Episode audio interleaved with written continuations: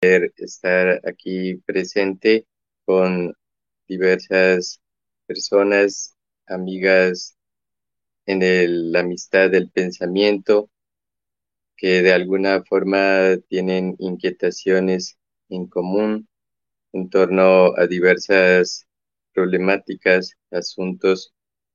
De cierta forma, quería agradecer eh, de manera especial a Moisés Pinto Neto, eh, a Camilo Muñoz y a las personas que integran el Instituto Andino de Artes Populares por, por su apoyo diligente en diversos momentos de este proceso.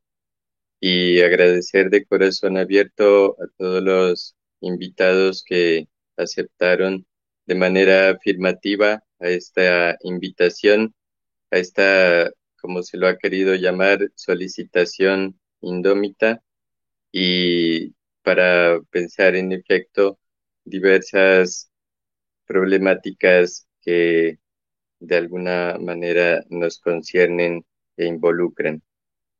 Es entonces un, un placer poder aquí participar y organizar durante estos días, desde hoy 13 de julio hasta el 15 de julio, estos encuentros que serán realizados mediante mesas de diálogo, en donde de cierta manera vamos a tener unas perspectivas múltiples, interdisciplinarias, transdisciplinarias e indisciplinadas, incluso en torno a estas cuestiones que de alguna forma nos citan e incitan.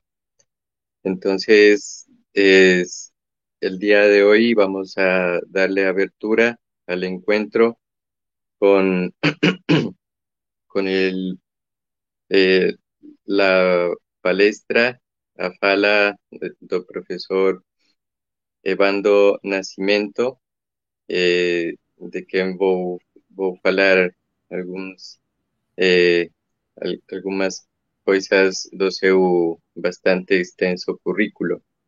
Profesor Evando Nascimento es escritor, ensayista, profesor universitario y artista visual, doctor por la Universidad Federal de Río de Janeiro. En los años 90 fue alumno de Jacques Derrida en la Escuela de Altos Estudios en Ciencias Sociales y también de la pensadora Sarah Kaufman en la Sorbona. Enseñó en la Universidad Federal de Lluís de Fora, en la Universidad Standard de Grenoble. En 2007 realizó estudios postdoctorales en filosofía en la Universidad Libre de Berlín.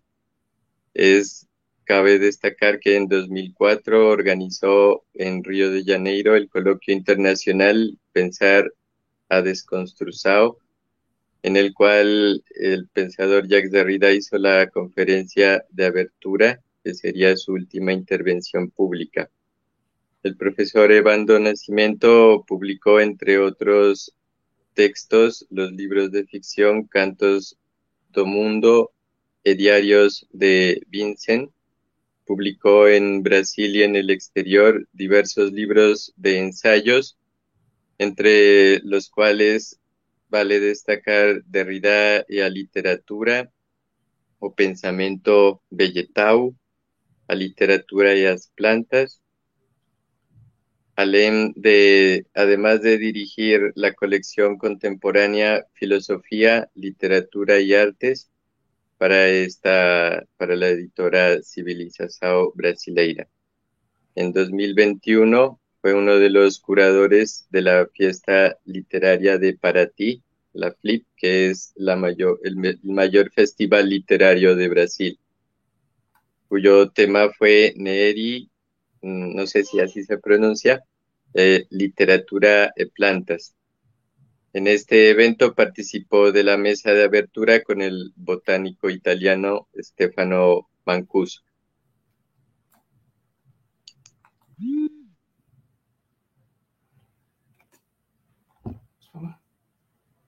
É, bom dia a todos. É um prazer participar desse grande evento, né, envolvendo é, nacionalidades, espaços geográficos distintos, espaços políticos também. É, eu começaria, então, antes mesmo do agradecimento, dedicando essa minha fala de hoje aos povos originários da floresta amazônica, aos indígenas, mas também aos indígenas de todas as Américas, que tanto sofreram e sofrem com colonizadores, grileiros, contrabandistas, garimpeiros, militares, milicianos e invasores em geral. Dedico também à memória do ambientalista Bruno Pereira e do jornalista Don Phillips, recentemente assassinados em luta pela floresta amazônica. E tem como epígrafe a minha fala: colher é igual a ler, já que Derrida no livro Blá, colher é igual a ler. Bom, é...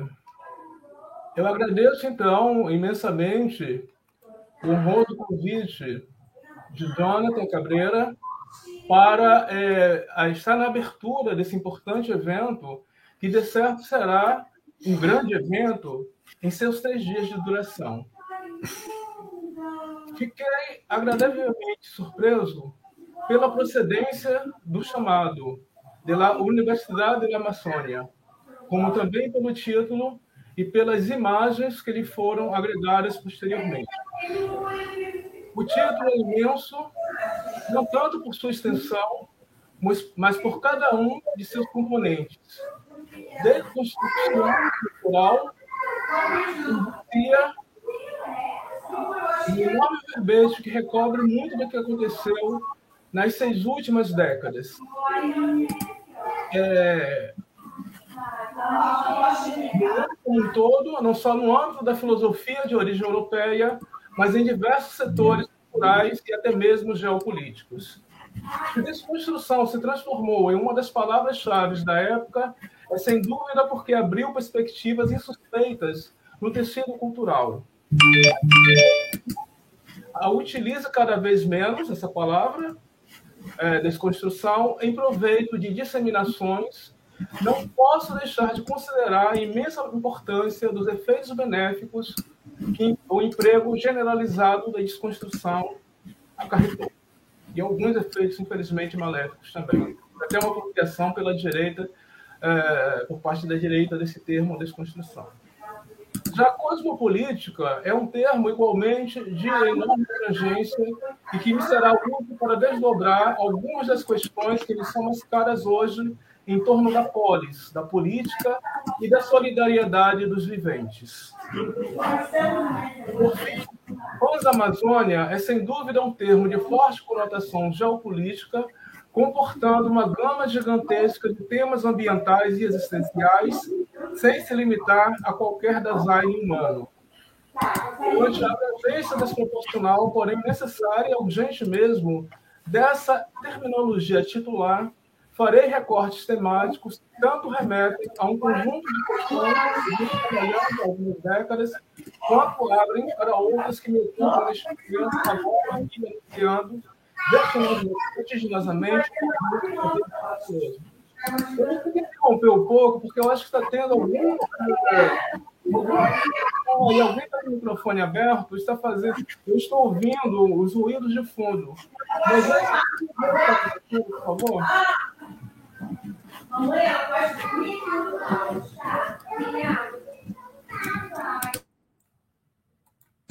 Perdão, era eu, não tinha visto aqui. Imagino que deve ser minha filha gritando no, no fundo aqui da casa. Mil perdões aqui, não tinha visto que não estava silenciado meu, meu microfone. É só fechar o microfone, é no, na sua casa? Oi? Possivelmente sim, agora já vai ser resolvido. Então, é, parou, né? Eu posso continuar? Pode continuar. Tá. Porque realmente estava me incomodando, estava muito forte. Então, pera, desculpem, tá? Pela interrupção. Perante a abrangência desproporcional, porém necessária, urgente mesmo, dessa terminologia é, constante no título do evento, farei recortes temáticos que tanto remetem a um conjunto de questões com que venho trabalhando há algumas décadas quanto abrem para outras que me ocupam neste momento, agora aqui anunciando vertiginosamente um porvir cada vez mais nebuloso. Porvir no qual se determinará de forma imprevisível o futuro não só da humanidade, mas também das estranhas formas de vida que habitam o planeta, tangenciando o inorgânico. Estranhas formas de vida, o estranho aqui é no sentido de um Heimlich freudiano, é, que é importante nessa pesquisa. Na primeira das duas entrevistas que me concedeu e que foram publicadas na Folha de São Paulo, Jacques Derrida fala da necessidade de se pensar numa solidariedade não só da humanidade, mas de todos os viventes. Agradeço à colega Mônica Cagnolini ter mapeado o comparecimento do termo solidariedade nos textos de Derrida, no ensaio do livro coletivo organizado por Nabil Araújo, Derrida barra Nascimento, a solidariedade dos viventes e o perdão, publicado no final do ano passado pela editora Alameda de São Paulo. Mapeamento necessário dada a extração humanista da palavra solidariedade e, portanto, pouco afeita ao conjunto das questões derridianas. Mas ela, está, ela comparece nos textos de Derrida, de maneira discreta, mas comparece. Trata-se de vocábulo, solidariedade, com uma longa e complexa história que, nos anos de, de 1980, desaguou no Partido Solidariedade Polonês, sob a liderança de Lech Walesa, e que esteve na abertura do Bloco Comunista para o mundo. O adjetivo solidário se refere a sólido, expressando a firmeza e a consistência dos vínculos de reciprocidade. A solidariedade, desde sua etimologia, remete a uma relação de interdependência entre as pessoas, entre os viventes e entre estes e as coisas, então, é essa interdependência que está na marca é, significativa da palavra solidariedade que me interessa. Ou seja, antes de ser um ato voluntarista, há na solidariedade a noção de que os viventes e as coisas são mútua e inelutavelmente interdependentes. O modo como se dão esses laços entre viventes e não viventes é que faz a história complexa do planeta. Em outras palavras, Querendo ou não, convivemos todos, indivíduos orgânicos e inorgânicos. Vivemos com, nos relacionando todo o tempo com as alteridades próximas ou distantes. O mais isolado dos humanos ou dos viventes, animais ou vegetais, convive com espécies e coisas que lhe são, ao mesmo tempo, alheias e vizinhas, dependendo delas para sobreviver. A solidão absoluta inexiste, pois a solidariedade natural e cultural é uma lei mínima da existência, incontornável para quem ou para o que vive. É, redimensionada desse modo, a solidariedade dos viventes deve envolver não apenas os humanos, mas também as formas vicinais de vida. Nesse contexto, gosto sempre de lembrar os versos célebres do poeta João Cabral de Melo Neto, que diz o seguinte: Viver é ir entre o que vive. Fim de citação. A vida é, então, um ato comunitário, que inclui também os aparentemente não viventes, os minerais e os mortos, nossos caros espectros. A partir, sobretudo, de 1991, nos seminários da École des Hautes Études en Sciences Sociales, em Paris, sob a rubrica de questões de responsabilité, questões de responsabilidade, Derrida passou a retomar e a redimensionar diversas questões de ética e de política que já se encontravam em sua obra anterior, mas que ele vai dar novos sentidos, sentidos, novos desdobramentos. A hospitalidade se afirma aí como um dos pontos fundamentais para uma ética que não se reduz a um código moral estrito, mas detenha uma abrangência a ser repensada. Cito Derrida, no texto Cosmopolite eh, de todos os países mais no esforço. Diz Derrida, a hospitalidade é a própria cultura, e não é uma ética entre outras, enquanto diz respeito ao ethos, ao saber, à moradia, ao lar, o Shessuana, ao lugar de permanência familiar, bem como a maneira de aí ser e estar, a maneira de se relacionar consigo e com os outros, aos outros como com os seus e como estrangeiros. A ética é a hospitalidade, sendo de ponta a ponta coextensiva à experiência da hospitalidade, de qualquer modo que a abramos ou fechemos. Eu repito, então, a ética é hospitalidade. A partir disso, Derrida propõe em, é, põe em relevo uma lei da hospitalidade incondicional, que acolhe o outro enquanto outro, em contraposição, cito Derrida, a leis que acabam por limitá-la, limitar a hospitalidade, a lei da hospitalidade incondicional, condicionando-a ao inscrevê-la no direito. Fim de citação. Na oposição simples entre lei com, com L maiúsculo e as leis que vêm delimitá-la, pois a relação é assimétrica, visto que a primeira é sempre mais abrangente. Todavia, sem as leis condicionantes do direito, a lei geral da hospitalidade incondicional corre o risco de se tornar um voto piedoso e irresponsável, sem efetividade na vida comum. Ainda na referida entrevista que fiz com ele, Derrida aborda o cosmopolitismo ou a cosmopolítica com e mais além de Kant. No famoso artigo sobre a paz perpétua, Kant relaciona o direito cosmopolítico à hospitalidade universal. Não? Já está em Kant essa ideia, então, da relação entre direito, né, leis, não?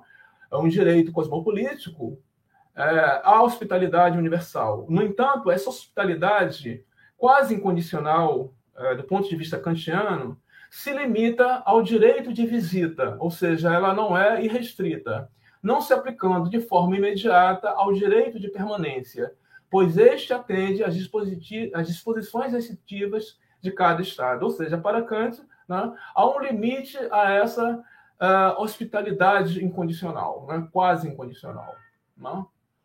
As reflexões derridianas tentam associar a hospitalidade não mais aos Estados, né, ou a política restrita dos Estados, de cada Estado, que sempre tem tendências restritivas e até beligerantes, mas sim à cidade repensada é a polis que pode ser o refúgio de quem não encontra abrigo no seio do Estado-nação. Uma polis, evidentemente, aberta à alteridade. E essa discussão tem como pano de fundo a criação das cidades-refúgio na Europa na segunda metade da década de 1990. Ainda na entrevista, Derrida retoma o tema clássico do cosmopolitismo, ampliando na extensão que nos interessa pensar aqui hoje, nesses três dias de encontro pan-amazônico. Diz Derrida, sou a favor do cosmopolitismo, mas gostaria de chamar isso de outro modo, pois o cosmopolitismo, na tradição cristã, paulina, e na tradição kantiana, é sempre uma mundialidade dos cidadãos, uma politização cosmopolítica, a dos cidadãos do mundo. Sou a favor de uma solidariedade dos viventes, que não se defina, antes de tudo, como uma política dos cidadãos, uma, então, uma solidariedade dos viventes, mais além da ideia de cidadania que é sempre humana e restritiva. Não é qualquer humano que tem direito à cidadania, mas um tipo de humano né, dentro de determinadas leis é, relacionadas a cada Estado. É isso que ele está contestando aqui.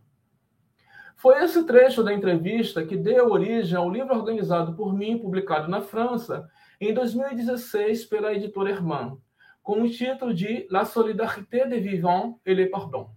Né? Saiu o equivalente ano passado no Brasil. No qual reuni a conferência por ele realizada sobre o perdão em 2004, no Rio de Janeiro, e as duas entrevistas, entrevistas que fiz com ele. O conjunto dos textos foi precedido por uma introdução minha intitulada Derrida au Brasil, Derrida no Brasil, e é do Brasil, não propriamente da Amazônia, porque eu não estou na Amazônia, mas do que resta da floresta costeira litorânea, que ainda chamamos hoje de Mata Atlântica, que falo, na cidade do Rio de Janeiro. É decisivo pensar como, e mais além de Derrida, com, e mais além do que ele pôde refletir em suas inevitáveis limitações históricas, esse cosmopolitismo outro, esse cosmopolitismo desconstruído, ou como eu prefiro dizer, esse cosmopolitismo disseminado. Incondicionalmente hospitaleiro, que inclua na polis não apenas os humanos sem pátria, sem teto e sem documentos, mas também os demais viventes. Sobre essa cosmópolis ampliada, é tudo o que me interessa refletir hoje. Tarefa que não incumbe a um indivíduo apenas, nem mesmo a uma coletividade, a uma comunidade, a uma nação ou a uma união de nações, mas a todos os viventes solidários entre si. Ou aprendemos urgentemente a pensar juntos, ou é o porvir da humanidade, da comunidade dos viventes que se encontra ameaçado. Esse cosmopolitismo outro, aberto às diferenças, como efeito de différence, différence com A, está no seio do que Derrida também chamou de democracia a venir, a democracia por vir, vindoura, vindo. Passo então a um segundo momento da minha fala. Os humanos, os animais e já o pensamento vegetal, que está no título da minha fala, as disseminações e o pensamento vegetal. Foi desse modo que o pensador franco-argelino concluiu seus seminários na École de Études, falando na questão premente dos animais, os animaux, né? é, palavra, um neologismo é, derridiano que eu traduzi há já há alguns anos como aniverbais. Os animaux, os aniverbais. Não é uma tradução perfeita, nenhuma tradução é, mas eu tento uh, relacionar ao máximo esses animaux, esses animais, palavras, aos aniverbais que daria em português. Os, é, os animais, os aniverbais, submetidos à soberania humana, nos dois anos em que desenvolveu o tema de La Bête et le Souverain, que são os seminários finais de Derrida, né? é, concluídos em 2003, quando ele adoece, né? em 2004, como a gente sabe, ele veio a falecer. Ora, a tradução desse título é muito complexa, porque tem um jogo de palavras que é dúplice em português do Brasil, sobretudo. Pode ser traduzido como a fera e o soberano, né? já que bête é o termo mais usual em francês, nesse contexto para designar os animais, entre aspas, selvagens, né? a fera, e, uh, mas pode ser traduzido por besta, porque em português do Brasil a palavra besta tem a duplicidade de ser a fera, né? uma, uma besta fera, até se diz literariamente, uma besta fera, mas também tem a ver com a bêtise, com a besteira que Derrida trabalha no francês amplamente. Né? É, já em francês tem um jogo derridiano entre a bêtise e a bête como fera. Não? Então, a, a, tradução em português do Brasil é dupla. A fera e o soberano, ou a besta e o soberano. E como ele mesmo fez questão de ressaltar, a problemática animal sempre esteve em seus textos. Há mesmo um ótimo livro que faz uma catalogação dessa temática animal, que são Os Cantos Cabrios de Federico Rodrigues, né? em espanhol, não sei se foi traduzido para outras línguas. Nosso co-participante desse evento, Patrick é, Loreda, Loreda, tem publicado também livros notáveis a esse respeito da animalidade em Derrida, com e, de, e Derrida e também é, São Francisco de Assis. Todavia, as plantas constituem sempre um elemento secundário na interpretação derridiana das relações entre o humano e os viventes não humanos. O volume 1 do seminário La Bête et le Souverain, por exemplo, é escasso em relação ao universo vegetal. Quando, por exemplo, Derrida sintetiza o confronto estrutural fundamental, dizendo, cito Derrida, dizendo que trata-se realmente da totalidade da história do Ocidente que está em jogo, nessas relações de tradução, e, portanto, na definição das relações entre a fera, la bête, e o soberano visto que as relações entre a fera e o soberano, soberano aí o humano, né, o homem com, na, na, na, tradição metafísica, visto que as relações entre a fera e o humano são também as relações entre um animal, um animal, um zoon, em grego, supostamente desprovido de razão, e o soberano, que é descrito como um homem, a partir do modelo divino, e como um homem que naturalmente tem a, a razão, a responsabilidade, etc, etc. Né? O homem como animal racional. Fim de citação. Ora, o zon grego designa em grego né, tanto o ser vivo, o vivente em geral, quanto o que nas línguas neolatinas chamamos de animal. Não? Nesse e no outro seminário, uh, no outro trecho do seminário 1 ainda, no primeiro seminário, a generalidade dos viventes, os viventes em geral, não inclui, pelo menos enfaticamente, as plantas. Quando Derrida fala nessa generalidade dos viventes, é sempre privilegiando o animal, ou os animais, né, no plural. Não é que elas não compareçam nesses dois seminários derridianos, mas sua ocorrência é pobre. Guardemos, por enquanto, essa pobreza dos vegetais. Ela será fundamental para o que eu falarei mais adiante sobre Heidegger. Né? Assim, toda a relação de soberania do humano sobre os demais viventes é articulada a partir do privilégio animal. No segundo volume de La Bête et le Souverain, que é o livro né, publicado, são os dois volumes publicados do Seminário Derridiano, né, sobre a relação entre o humano e o não humano, os outros viventes, a escassez vegetal se repete, né, ou a pobreza vegetal se repete. Na página 33, por exemplo, Derrida fala dos viventes, referindo-se, sobretudo, dentro do senso comum, aos homens e os animais, mas faz a seguinte ressalva: ele faz uma ressalva, apesar de tudo, sintomaticamente entre parênteses, como reflexão lateral e secundária, mas não como reflexão principal. Diz ele entre parênteses. E os parênteses nós conhecemos a importância dos parênteses em Derrida. Né? Seja lá o que queira dizer a palavra vida, bios ou zoé em grego, né? a palavra vida, bios ou zoé em grego, e supondo-se que se tem o direito de excluir os vegetais, as plantas e as flores. Fim de citação, entre parênteses. Ou seja, ele se dá conta da injustiça cometida contra os vegetais, quando se fala em bios e zoé, hegemonicamente em termos animais. A frase de Derrida é, todavia, ambígua, porque apoiada no supondo-se, de mera desconfiança, e não de oposição categórica ao senso comum e mesmo a certa doxa filosófica, que sempre privilegia os animais em detrimento dos vegetais. Na página 73 da, do segundo volume, aparecem as plantas e os animais com referência a Heidegger. Na página 120, sempre com referência aos conceitos fundamentais da metafísica de Heidegger, cito Derrida, diz ele.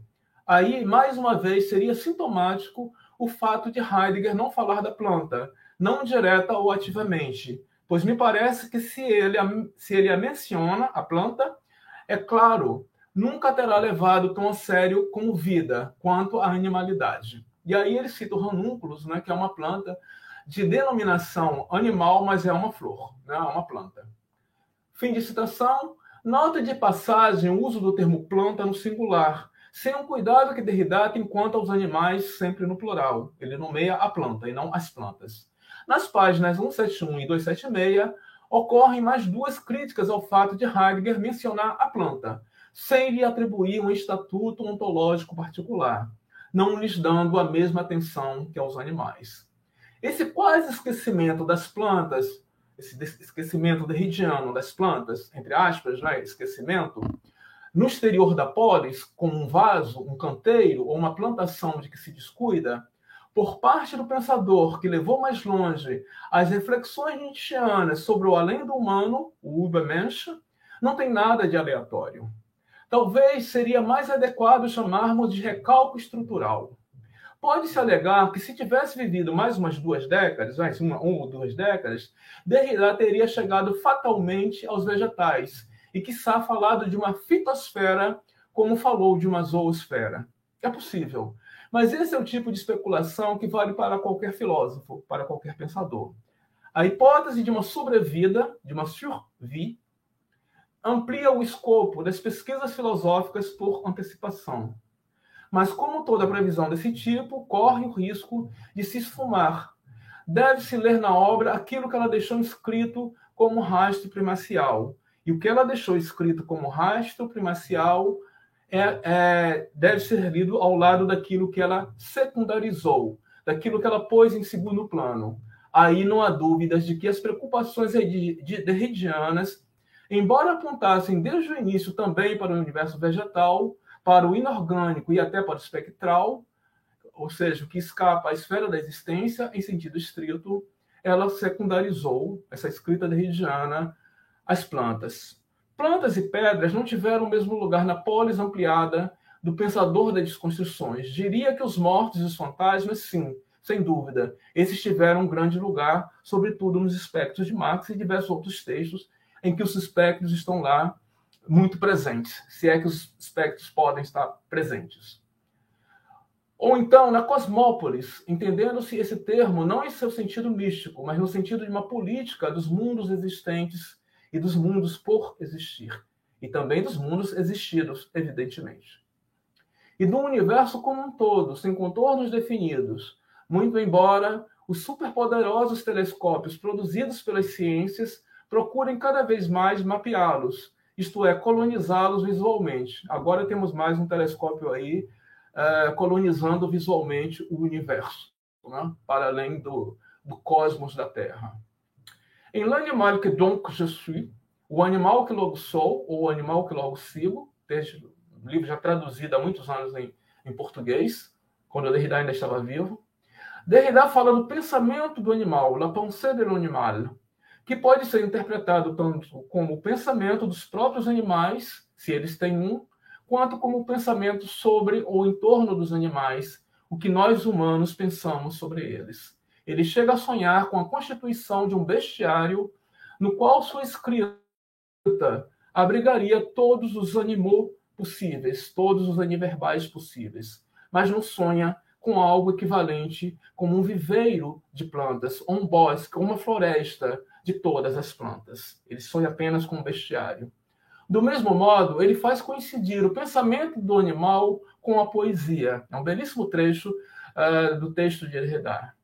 Cito Derrida, pois o pensamento animal se há, se deve à poesia. E foi disso que a filosofia essencialmente teve que se privar. É a diferença entre um saber filosófico e um pensamento poético. Fim de citação. O ouriço, é, de um de seus textos mais experimentais, o ouriço de Derrida, é o signo, ou antes, marca o rastro desse pensamento poético que ainda deriva da zoológica, ou do zoologos, o logos animal, os animou. E nem em sonhos se imagina um pensamento poético que derive das plantas, porque a estas não se pode atribuir qualquer logos, qualquer lógica, mesmo uma lógica em desconstrução, mesmo uma lógica em disseminação, como a que ele sempre propôs. Sim, estou tomando partido das plantas, mas não contra os animais, nem contra os humanos, mas a favor de uma solidariedade de todos os viventes, né?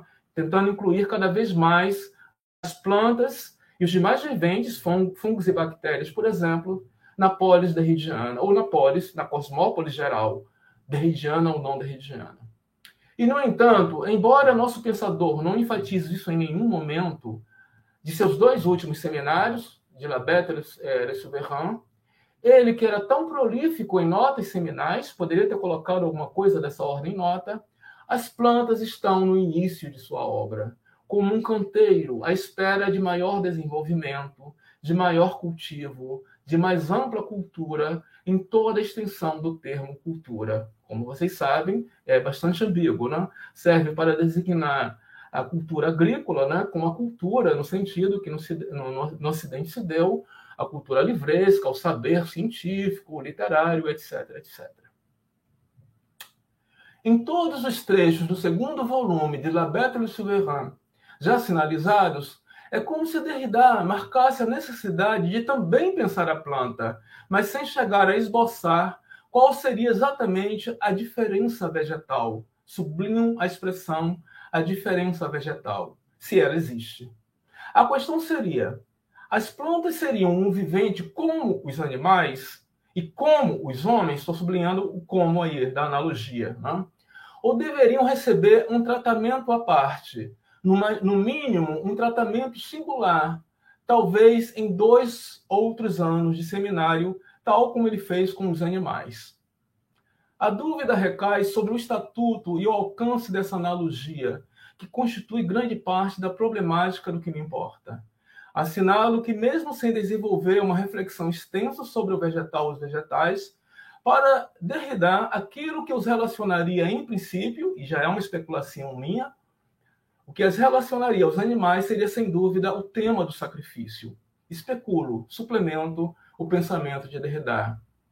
Tal como os animais, as plantas se deixam brutalmente sacrificar, porque não gozam do mesmo estatuto ontológico do humano. Elas estão, por assim dizer, à nossa disposição, ou à disposição do, do sujeito masculino, viril, branco, que tem é, precedência sobre as mulheres, as crianças, as etnias não ocidentais e também as demais espécies viventes. Isso está muito bem desenvolvido na célebre conversa com seu amigo Jean-Luc Nancy Il faut bien manger. É preciso comer bem, é preciso comer de fato. Il faut bien manger. Aqui eu vou fazer um resumo rapidamente de como, é, porque meu texto, é, meu texto é extenso, então não teria como dar conta. Tem uma parte final que eu prefiro é, me dedicar mais a ela. Eu fiz um levantamento né, da, no livro que eu publiquei ano passado, O Pensamento Vegetal, é, que em breve será traduzido em espanhol, é, dos diversos textos em que a questão vegetal comparece em Derrida, né? por exemplo, na mitologia branca, que é um texto importantíssimo sobre a questão da metáfora, que gerou todo um debate entre ele e Paul Ricoeur. Né?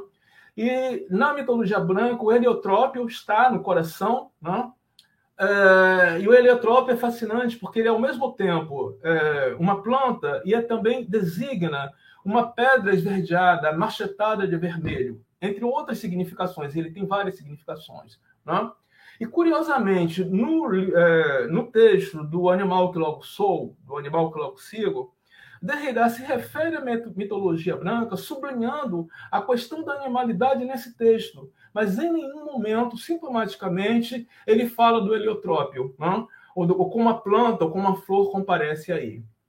E diversos outros textos em que aparecem, por exemplo, em Sineponge, né? a questão vegetal está lá presente, a questão do enxerto, né? a própria questão da disseminação, que não é só vegetal, mas é, é sobretudo vegetal. Originalmente, o termo disseminação está ligado ao universo vegetal. Né? Em Glau, o texto sobre Jean Genet, né? Toda é, uma floricultura de Jean Genet que Derrida desdobra, né? É, relacionando muitas vezes a questão da mímesis. Né? A gente pode falar até de uma mímesis é, fitopoética de Derrida. Isso aí é uma terminologia minha, não está em Derrida. Tá? Tem a mimosa, né? o mimosa, que é uma planta muito importante no Cineponge e muito importante para a botânica, porque é, o que nós chamamos de dormideira ou de sensitiva tem a característica de reagir como um pequeno animal ao ser tocada. Né? Ela fecha seus folículos, não? É, de uma, e por isso ela tem esse nome de mimosa. Né? Não porque ela seja graciosa, como nós dizemos o adjetivo gracioso, graciosa em português, mas mimosa vem de mimesis. Né? Ela mimetiza né, essa plantinha uh, um animal ao se fechar, né? ao ser tocado e se fechar. Em suma, há toda uma terminologia, desde o primeiro Derrida, que remete ao universo das plantas. Faltou a ele próprio sistematizar um pouco mais como ele próprio fez em relação a, aos animais, né? É, no final da vida, sem saber que seria é, o seu último seminário proferido. Tá? Então, essa metafórica, né? essa antologia é, vegetal de Derrida é, é muito forte, né? E eu tento resgatá-la né, para trazer exatamente, desrecalcar nessa questão vegetal em Derrida. É, sempre digo que a maior homenagem que se pode fazer a um grande pensador como Derrida é lê-lo criteriosamente, sem a veneração do discípulo, disseminando-o por nossa vez, fazendo o que ele mais fez ao, ao longo dos seus textos. Sempre, sempre diz, é necessário suplementar o texto do outro, né? dizer o que ele não pôde dizer estruturalmente, né? É, acrescentar algo de seu, não simplesmente fazer o que a tradição filosófica mais fez, né? a tradição escolástica, disciplinar, que é simplesmente fazer a exegese do texto, mas pensar junto com o pensador e dizer aquilo que ele estruturalmente não pôde dizer, não chegou a dizer tanto o valor do enxerto quanto de diferença e de disseminação, mas também os inúmeros quase conceitos espalhados na vasta obra assinada de Derrida, como encetamento, fármaco, parergon, suplemento, ímen, himeneu, rastro, etc., etc., traço, nos diversos indecidíveis derridianos, ajudam a pensar que a questão da vida jamais deve ser privilegiada com relação ao humano, nem tampouco com relação aos animais, aos binarismos humano-animal e vivente-não vivente. Enxerto, por exemplo, é algo que se aplica tanto aos vegetais quanto aos animais, né? a carne né? quanto ao enxerto vegetal. Tá? É, então, tem todo uma, um heliotropismo é, metafórico em Derrida a ser cada vez mais desrecalcado. Passa agora a um outro momento do texto. O rebaixamento das plantas e o pensamento vegetal. essa secundarização vegetal, mais do que animal, porque os animais também foram secundarizados na metafísica dita ocidental, é sistêmica na chamada metafísica ocidental. Nada tendo de fortuita, Derrida não a inventou. Haveria três sentamentos fundamentais na história do pensamento dito ocidental: o teocentrismo, o antropocentrismo e o zoocentrismo. Como biblicamente se sabe,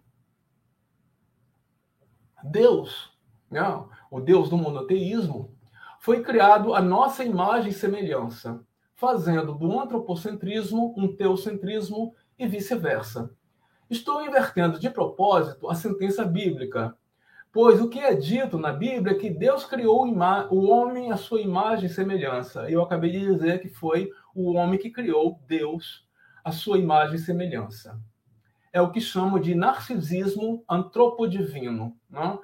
Um se espelhando no outro, o homem se espelhando no divino e vice-versa. Quando as ciências ditas naturais se estabeleceram na modernidade, o humano foi sem dúvida o objeto de maior preocupação. E como guardamos muitas relações fisiológicas e fisionômicas com os animais, a zoologia forneceu de algum modo um modelo para estudar a vida, configurando o que acabei de chamar de zoocentrismo. E não sou eu apenas que digo, né? uma série de estudiosos com que eu estou dialogando, por enquanto implicitamente. As plantas ficaram em último plano, só perdendo para os fungos, as algas e as bactérias. Plantas em geral, rizomas, fungos e micorrizas são estruturas acêntricas, sem começo, meio e fim determinados, fornecendo um padrão diferencial para se estudar os fenômenos da vida, e daí o relegar a segundo plano a essas estranhas formas de vida. Porque elas são um pouco humanas, realmente. Né? Esse narcisismo é, é, antropodivino, é, zoocêntrico, é porque os animais se nos assemelham, eles têm olhos, eles têm bocas, eles têm narizes, né? ou, ou, formas que lembram narizes, pato, patas que lembram mãos, etc, etc. As plantas, os rizomas, mas ah, ah, os fungos em geral não tem nada disso. Nós não nos vemos nesses outros viventes. E é essa a questão né, da secundarização dessas estranhíssimas formas de vida. Ao colocar o sacrifício vegetal em segundo plano, sem sequer nomeá-lo desse modo, Derrida está repetindo automaticamente algumas das teses fundamentais da dita metafísica ocidental, sabendo-se que o Ocidente, que o conceito de Ocidente, sofreu inúmeros abalos nas últimas décadas, em grande parte devido às considerações de Edward Said, mas também, ou sobretudo, devido ao trabalho disseminador do próprio Derrida. Em De Anima, por exemplo, Peripsyché, Aristóteles repassa todas as teorias precedentes da alma, alma entre aspas, psiché. É péssima essa tradução que se faz de psiché como alma como alma, né? Porque é, a alma é um conceito cristão, né? um conceito latino, depois cristão, não? É, e a psiché grega não tem nada disso. A psiché seria algo mais da ordem do, é, do princípio vital, não? a psiché. Desqualificando desqualificando-os uma por uma. Então, Aristóteles faz um repertório, um levantamento do que foi dito antes sobre a psiché é, dos animais, né? e procura saber, né, nesse livro, né, se as almas são dotadas ou não de psiché. E ele diz então sobre a psiché, ou como se traduz, a alma das plantas. Dentre as, cito é, Aristóteles, dentre as potências da alma, psiché, nas plantas subsiste somente a nutritiva, mas em outros seres, tanto esta como a perceptiva. E se subsiste a perceptiva, também subsiste a desiderativa, pois desejo é apetite, impulso e aspiração, e todos os animais têm ao menos um dos sentidos, o tato. Então aqui claramente ele diz, olha, eu não posso ignorar que a planta tem uma psiché, não? mas é uma psiché é, restrita. Elas só se nutrem, elas não fazem nada, elas não têm percepção, elas não são como os animais. E Aristóteles é muito generoso, muito mais do que Heidegger será séculos depois, né? milênios depois. Né? Porque ele ainda dá, ele ainda concede, né? secundarizando a planta, ele ainda concede às plantas alguma psiché. A planta seria, então, enquanto portadora de uma psiché, incompleta, inferior, uma vida no limite da existência. Esse preconceito metafísico foi abordado dos mais diversos modos pela tradição ocidental. A diferença de outras culturas, como algumas de origem africana e indígena, eu vou acabar falando delas um pouco, de uma delas, né? As plantas para nós não se ligam diretamente aos humanos. Claro, todos os animais necessitam dos vegetais para extrair a energia que os mantém de pé, mas tudo não passa de uma função supostamente utilitária, tá? E é só esse momento em que os vegetais são, é, digamos assim, levados em consideração na sua função utilitária. Por um lado, ah, nós somos, enquanto animais, heterótrofos, ou seja, nós não somos capazes de produzir os nossos próprios alimentos. Né? Nós precisamos do outro, do heteros, não? para nos alimentarmos. E quem é esse outro? As plantas, eminentemente as plantas. Já as plantas são autótrofas. Isso quer dizer que elas são capazes de, a partir do inorgânico, a partir da luz solar, a partir dos minerais que elas extraem do solo, que elas extraem do solo, a partir uh, da água né, e de outros componentes, ela é capaz de produzir seu próprio alimento. E elas, estão, elas são dadivosas, porque a partir dessa produção, elas alimentam diversos animais, quase sem exceção. Né? A grande maioria dos animais, uh, mesmo os carnívoros, ora, os carnívoros comem o quê? Herbívoros. Os herbívoros comeram plantas. Né? Então, as plantas, elas são, uh, segundo os biólogos, né, é, se as plantas, por uma catástrofe qualquer, desaparecessem do planeta, em questão de dias, meses, os animais pereceriam, porque eles não teriam de onde extrair o, o alimento. Né? Eles se entredevorariam e, depois de algum tempo, não haveria quem produzisse né, mais vida, mais biomassa para que todos se alimentassem. Né? Então, é essa injustiça em relação aos animais que tem que ser urgentemente vida, vista. Né? O pensar a singularidade é, vegetal. E aí eu não estou sozinho, há uma série de cientistas, pensadores, etc., que estão ampliando né, a visão sobre os animais, a visão das plantas, como, como diz uma escritora é, lusófona, né, de Emília Pereira, né, a visão que temos das plantas, né, mostrando como as plantas são inteligentes, são sensíveis e são, antes de tudo, dadivosas. Né? Elas não, são, não, não apenas fixam o carbono, né, no caso das florestas, e liberam oxigênio para a atmosfera, né, mas elas, antes de tudo, alimentam os diversos animais. Né? Então, é, é preciso repensar urgentemente essa biopolítica que colocou a, as plantas no lugar de mera utilidade. E como diz o indígena brasileiro Ailton Krenak, um dos grandes pensadores de nossa época, a vida não é útil. É preciso pensar a vida e a vida das plantas, a vida dos animais, muito além do utilitarismo. Ora, Heidegger, que é o pensador por um dos pensadores por excelência né, do questionamento do humanismo tradicional, né, nos seus conceitos fundamentais da metafísica, mundo, finitude, solidão, ele vai fazer, ter todo um esforço durante capítulos e mais capítulos para separar o design humano dos outros viventes. Ora, eu também não vou ler essa parte, que seria demasiado longa, não? da demonstração como é, todo esforço heideggeriano é no sentido de pensar a sua ontologia fundamental, para além da ontologia clássica da metafísica tradicional, não? É, privilegiando o design, não? Mostrando como as plantas e os animais não? existe entre esses outros eventos e o humano um abismo. Ele diz isso nesse seminário e ele diz isso também na famosa carta a Jean Beaufret, não? É, em que fala, em que descarta o humanismo, não? caindo no antropocentrismo mais clássico. Então, nos conceitos fundamentais da metafísica, ele vai fazer é, essa hierarquização. Ele vai dizer que as plantas e os animais são pobres de mundo, Weltarm, as pedras seriam desprovidas de mundo, Weltlos, não? ou sem mundo, né? e o homem seria aquele que forma ou constrói mundo, Weltbilder. Né? Ora, nessa caracterização, uh, o que se destaca é a pobreza das plantas e dos animais. Né? As pedras nem se fala, as pedras não têm mundo, né? porque o, a questão do mundo, a questão heideggeriana do mundo está ligada à questão da existência, está ligada à questão do ser. é uma questão ontológica, né? Acho que eu não posso é, desenvolver aqui, infelizmente, né?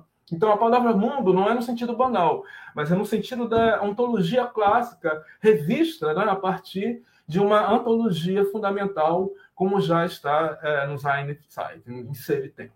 Né?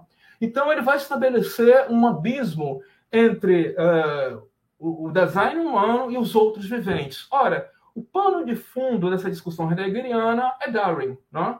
É, curiosamente, ele cita diversos eh, biólogos, né? ele se apoia em diversos biólogos para fundamentar as suas teses, as suas ideias, né? os seus preconceitos metafísicos, digamos assim, né? Mas Darwin é realmente um inimigo a ser abatido. Por quê? Porque Heidegger, é, Darwin foi aquele que estabeleceu uma genealogia né, ancestral entre o humano e os demais uh, animais. Né? E é isso que é inconcebível na ontologia fundamental de Heidegger. Né?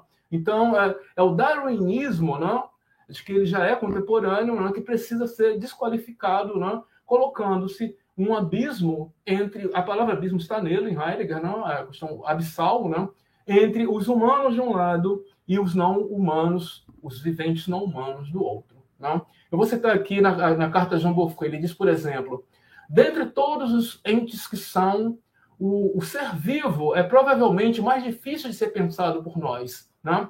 ou vivente, porque ele é, por um lado, o que mais se parece conosco, né? sobretudo os animais, e, pro, e por outro lado, está abissalmente separado de nossa essência existente. Né? Em termos de existência, há um abismo entre nós e os demais viventes. Né? E, claro, como é, grande pensador da metafísica, dentro da metafísica ainda, ele fala amplamente dos animais e muito pouco das plantas. E num determinado momento ele deixa de lado as plantas e fala apenas dos animais, né? sintomaticamente. Agora eu vou chegar, digamos assim, a um, a um núcleo fundamental uh, do meu próprio trabalho, que se chama o pensamento vegetal, tentando pensá-la com a pan-amazônia, né? a pan-amazonia, né? esse, esse significante, né, tão forte, tão expressivo, né, que está orientando, digamos assim, nosso seminário, nosso colóquio, uh, que se inaugura hoje. A estranheza do sintagma, o pensamento vegetal, eu não lembro como, quando me ocorreu essa ideia do pensamento vegetal, mas foi no momento, faz cinco anos que eu enveredei né, sistematicamente no universo das plantas, embora já tivesse trabalhado no meu livro sobre Clarice Lispector, em 2012, né, mas eu realmente me dediquei de cinco anos para cá a pensar os vegetais. A diferença vegetal. Então, a estranheza desse sintagma, pensamento vegetal, deriva da associação de dois termos que não costumam vir juntos, pensamento e vegetal, já que pensamento, em toda a tradição antropocêntrica ocidental, é um atributo exclusivo da razão humana. Todavia, justamente o que está em causa é cogitar uma forma de pensamento que não se reduza à racionalidade do código cartesiano ou à racionalidade simplesmente. Dito de forma breve, eu, eu desenvolvi isso em diversos textos, né? Pensamento é da ordem do acontecimento, não sendo da ordem da reflexão, né? do código consigo próprio, dizendo respeito ao modo como nos relacionamos de forma hospitaleira, ética, ou hiperética, dirá Derrida, com as formas de vida vicinais, e até com o inorgânico e com os mortos, nossos fantasmas ancestrais. Né? Então, o pensamento é da ordem desse acontecimento, dessa possibilitação, né, dessa abertura para o outro enquanto outro. Né? E o pensamento que se liga também ao tutotro, né? o radicalmente outro, de que tanto fala Derrida no, nos últimos textos dele, sobretudo, a partir e mais além de Emmanuel Levinas. A literatura é, sem dúvida, um lugar privilegiado para se pensar a relação dos humanos com as plantas, pois desde as origens muitos textos literários colocaram os vegetais num plano de grande importância. Uma literatura pensante, que é uma expressão que eu criei quando era aluno de Derrida, em 92, eu era aluno nos seus seminários lá em École, né? e eu estava fazendo minha tese de doutorado, que vai ser o Derrida e a literatura. Eu criei, então, essa categoria e dialoguei com ele a respeito dessa categoria. Ele até menciona numa carta que ele fez ao CNPq, ao órgão de fomento brasileiro, né? Uma literatura pensante. Então, foi totalmente do conhecimento dele e eu cheguei a conversar com ele sobre essa categoria. uma literatura pensante, que modula uma série de textos que eu faço desde então, desde 92. É aquela que permite pensar o impensado e até mesmo o impensável de nossos preconceitos metafísicos. Para que ela seja efetiva, no entanto, é preciso que ocorra também uma leitura pensante. Né? Não basta ser uma literatura pensante, é preciso haver uma leitura pensante. Né? E essa eh, literatura pensante, eh, na minha reflexão atual, está muito vinculada a esse pensamento vegetal. Não é sinônima, mas é, digamos assim, uma conexão do pensamento poético ou do pensamento fitopoético, né? não mais apenas o poético, mas também fitopoético. Né? Ora, já existe essa tradição ocidental, né? no Oriente e outras culturas muito mais do que no Ocidente, do, é, do trazer para a literatura as plantas. Né? Mas o verdadeiro protagonismo, né? o tornar as plantas né? protagonistas da literatura, ocorre sobretudo a partir da segunda metade do século XIX, sobretudo ao longo do século, século XX. Walt Whitman né, foi um dos grandes pensadores fitopoetas, né? já que a paisagem, né, enfim, toda a vegetação dos Estados Unidos, e até uma referência ao Brasil que ele faz, não? e ao planeta como um todo, já tem essa marca do protagonismo do mundo dito natural. Só que o natural é muito questionável na sua oposição com o não natural. É o que eu chamo de desnatural. Né? Título de um livro meu. O retrato desnatural. Então, o que chama de pensamento vegetal não tem definição simples nem definitiva. Não é, sobretudo, um conceito a mais, não é filosófico é uma categoria de pensamento para pensar diversos problemas ligados aos vegetais, no plural, né? e a fitopoesia. Mas compreende ao menos duas significações básicas. Primeiro, pensamento vegetal seria o que pensam as plantas. Essa é uma questão elementar da botânica e da filosofia, da filosofia em disseminação hoje. Será que o mundo verde pensa? E se for verdade, o que e como pensa? Certo? Não se trata de pensamento com palavras, mas desde antes de Aristóteles se colocou a questão, como, como vimos, de saber se as plantas teriam psiché, tal como os animais e, sobretudo, como os humanos. Em diálogo com diversos cientistas e pensadores, tentei elucidar o que seriam a inteligência e a sensibilidade das plantas.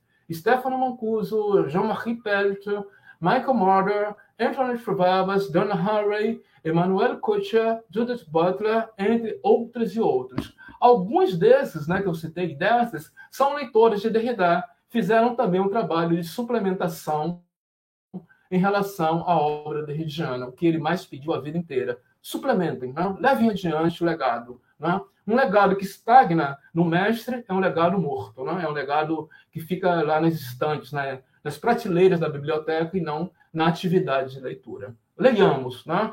colhamos, né? como ele diz na epígrafe, que ler é cultivar, ler é colher.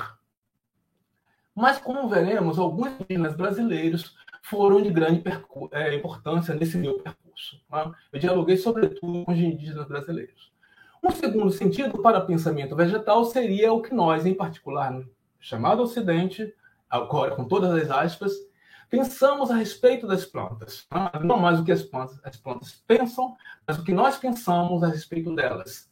Tanto científica quanto cotidianamente, o que de fato pensamos nós humanos sobre esses viventes tão próximos, mas em aparência tão distintos de nós. Interessa ver como hoje cientistas e filósofos, tanto quanto escritores de ficção e poesia, como pessoas em comum, né, não necessariamente especialistas, elaboram um pensamento inovador a respeito das plantas. Sobretudo a partir do século XX, emergiu o que eu já chamei de uma visão das plantas. A essas duas significações da expressão pensamento vegetal, vem se somar uma terceira, o que pensam culturas não ocidentais sobre os vegetais, especialmente duas que coexistem no espaço civilizacional brasileiro, mas coexistem de maneira oprimida, né? violenta em, é, em proveito uh, da cultura de origem europeia. Ou seja, as culturas indígenas são várias e as culturas afrodescendentes. A literatura que nomeio como pensante se dá como vinculada a esse pensamento vegetal, desde suporte sobre o que foi sustentada por séculos de cultura livresca. O próprio papel, né? tem um poema que eu vou ler daqui a pouco, que se refere exatamente a isso. Né? O papel como a origem da literatura, sobretudo no Ocidente, em tempos mais recentes, nos tempos modernos, por assim dizer. Né? E a ficção é eminentemente descentrada e idiomática, a ficção disseminada. Esses mundos outros da ficção, com efeito, podem influenciar nossos mundos reais, tornando-se tornando-os mais respiráveis. A, fitopoética pode nos ajudar a tornar o próprio mundo mais respirável, mais vivível. Né? Para mim, são ficções efetivas a literatura, as artes, a filosofia disseminada e as ciências disseminadas, como as que praticam os cientistas que eu acabei de mencionar. Stefano Mancuso, eu dialoguei com ele uh, na, no Festival Literário de Paraty o ano passado, né, na, na mesa de abertura, na segunda mesa de abertura. Uh, o livro vegetal por excelência é Água Viva, de Clarice Lispector, mas há vários exemplos na modernidade, em Borges, né? em Guimarães Rosa, né? é, em, em, suma, em, em, diversos autores que trabalharam né? a, a, planta de maneira protagonista, Jorge Amado, o cacau em Jorge Amado. Né? E aqui eu cito Clarice Lispector, que é uma autora que eu leio há muitos e muitos anos. Né? Esse Água Viva é um dos livros mais florestais que eu conheço. Diz ela, por exemplo, né, é uma narradora sem nome, isso já é sintomático, né? essa, esse não nome, essa desumanização da personagem, essa perda da humanidade em proveito uh, de algo mais abrangente, menos limitado. Então, é um livro feito com uma espécie de floresta verbal, diz ela. É uma mulher, uma pintora e uma escritora ao mesmo tempo. Entro lentamente na escrita como já entrei na pintura, é um mundo emaranhado de cipós, lianas, né? cipós, sílabas, madressilvas, cores e palavras. Né? Então, é essa floresta que é o livro Água Viva. Já traduzido em francês, em, é, é, em espanhol mais uma vez, e creio que em inglês também, e outras línguas. Eis aí um bom exemplo da poética vegetal, ou o que chamam de fitopoética. Água Viva afigura erupções florais, espargindo cores, aromas e texturas para todos os lados, num corpo a corpo com a natureza que se faz cultura e vice-versa. Essa suspensão provisória dos limites entre o universo natural e cultural, dentro de um vasto mundo vegetal, é o efeito mais poderoso da poética e da estética das sensitivas, ofertando-se como uma floresta de sensações. Uma floresta tanto natural quanto artificial, desnatural. Né? Tem uma frase que eu adoro nesse livro, eu vou citar de memória, com certeza falha. Né? A personagem diz assim: Adoro orquídeas, já nascem artificiais, já nascem arte. Né? É belíssimo. É, sobretudo, a própria narradora anônima rompe as barreiras entre o humano e o vegetal, dizendo, por exemplo, a estranha impressão, eu tenho uma, a estranha impressão de que não pertenço ao gênero humano. Fim de citação. Ocorre, então, a transmutação, a intertroca, é um termo clariciano que eu uso no meu trabalho, a intertroca, que não é um intercâmbio, a intertroca é uma relação com a alteridade, né? com o reino vegetal. Diz ela, sou uma árvore que arde com duro prazer. Ou então, diz mais adiante, meu impulso se liga ao das raízes das árvores. Fim de citação. Essa desumanização da personagem vai ser radicalizada nesse livro extremamente experimental também, que é A Paixão Segundo GH, que antecede né, de uma década Água Viva. Como eu já disse, na literatura brasileira do século XX, em várias outras literaturas, não é um privilégio nosso, né? a Louise Gluck, né, essa poeta norte-americana, né, é, laureada com o Nobel, tem toda uma poética, uma fitopoética nela também, e no Brasil, João Cabral de Melo Neto, Carlos Drummond de Andrade, Cecília Meirelles, Jorge Amado, Manuel Bandeira, o cacto de Manuel Bandeira, né?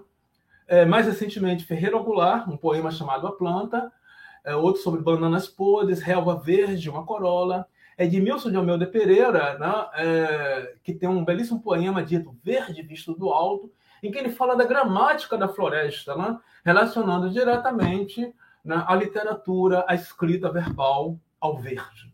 Leonardo Frois é um outro poeta contemporâneo inteiramente ligado ao ambiente em que vive, ao ambiente da, uh, não da floresta, mas enfim, é, é uma floresta, mas uma floresta já transformada pelo homem, que é na região de Petrópolis, ao lado do Rio de Janeiro. Ele tem um belíssimo poema chamado Algumas Variações Culturais. E a palavra cultura aí aparece com diversas conotações. Há diversos outros, Sérgio Medeiros, Cláudio Roquete Pinto, Joseli Viana Batista, que tem toda uma relação com a cultura indígena, ela traduziu cantos né, guaranis, né? um belíssimo livro chamado Roça Barroca. Tudo isso são exemplos contemporâneos, sobretudo de mulheres poetas. É impressionante como as mulheres abraçaram uh, o pensamento e a poética vegetal na, na, contemporaneidade. Adriana Lisboa, um belíssimo livro chamado O Vivo, em que ela não fala apenas dos vegetais, mas tem um lugar privilegiado. Kátia Maciel, um livro chamado Plantio. E aí vem um texto que eu vou citar, de Ana Martins Marx, para não ficar no conceito abstrato, né? citemos a literatura também. Depois de Clarice, agora essa poeta contemporânea. Diz ela, Desconheço o nome das plantas, mas também desconheço o nome de boa parte de meus vizinhos. Ao contrário das pessoas, as plantas não ligam. Não me dirijo a elas pelo nome, mas também, na verdade, não me dirijo a elas. Elas nada pedem e nunca reclamam. Às vezes perdem muitas folhas ou apenas e em silêncio morrem. Estão sempre mudando, nunca se mudam. Estamos, por enquanto, deste pé. Não dá para analisar esse belíssimo poema, mas eu, eu vou uh, sublinhar duas coisas. Primeiro, as plantas não recebem nomes. Quando nós domesticamos animais, né, nós, uh, o primeiro ato da domesticação é dar um nome. Né?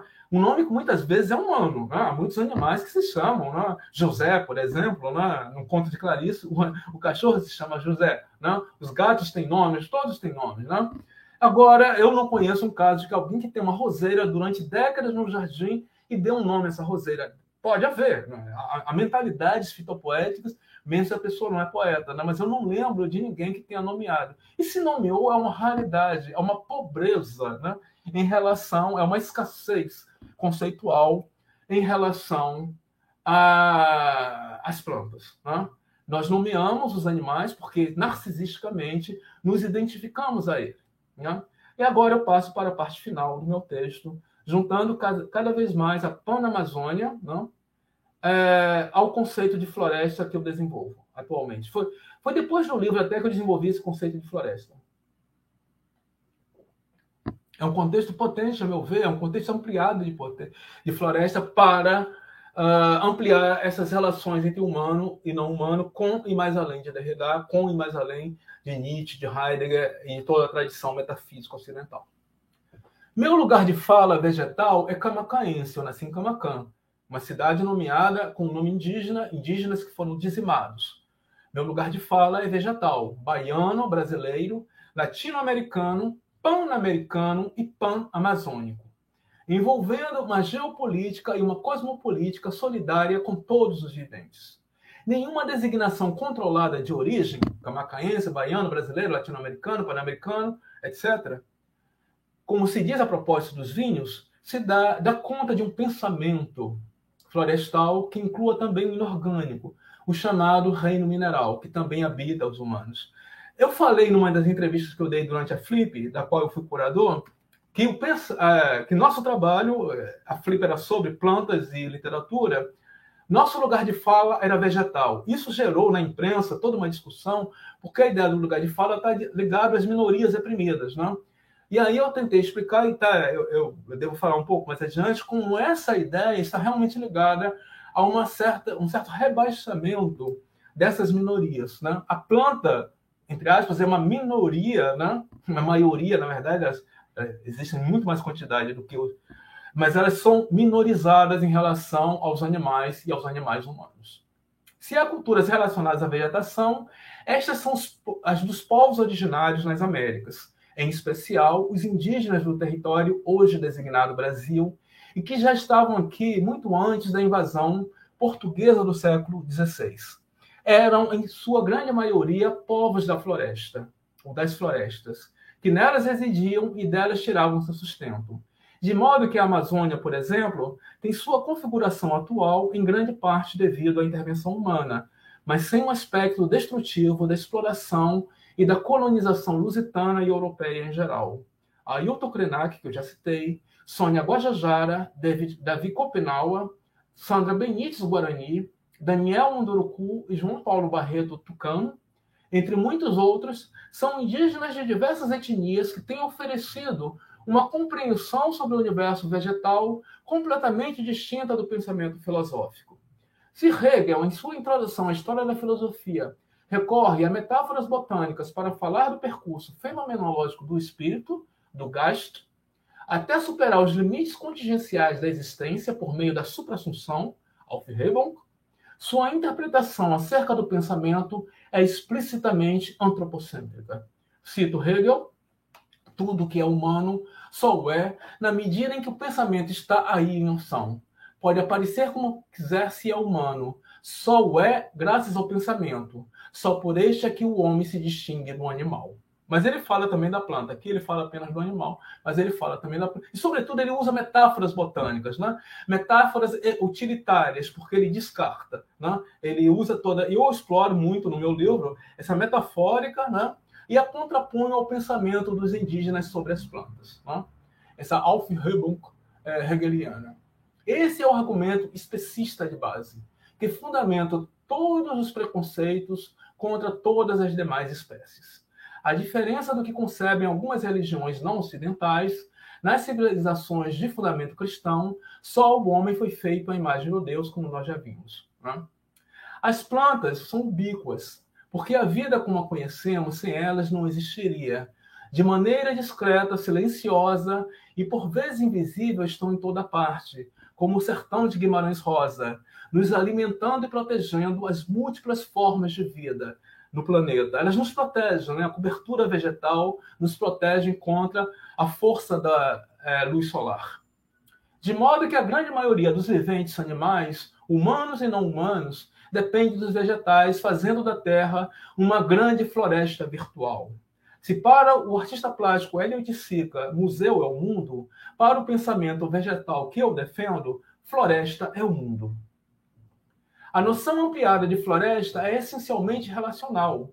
Tudo está conectado, tudo é compartilhável, e há que se cultivar esses espaços em comum, que nossas irmãs as plantas propiciam. Nossas irmãs as plantas é uma expressão de Fernando Pessoa com seu heterônimo Alberto Caeiro, que eu trabalho longamente também. Eu adoro essa expressão. Ele harmoniza as plantas, ele rompe com o abismo heideggeriano, ele interrompe o abismo heideggeriano, aproximando as plantas de nós.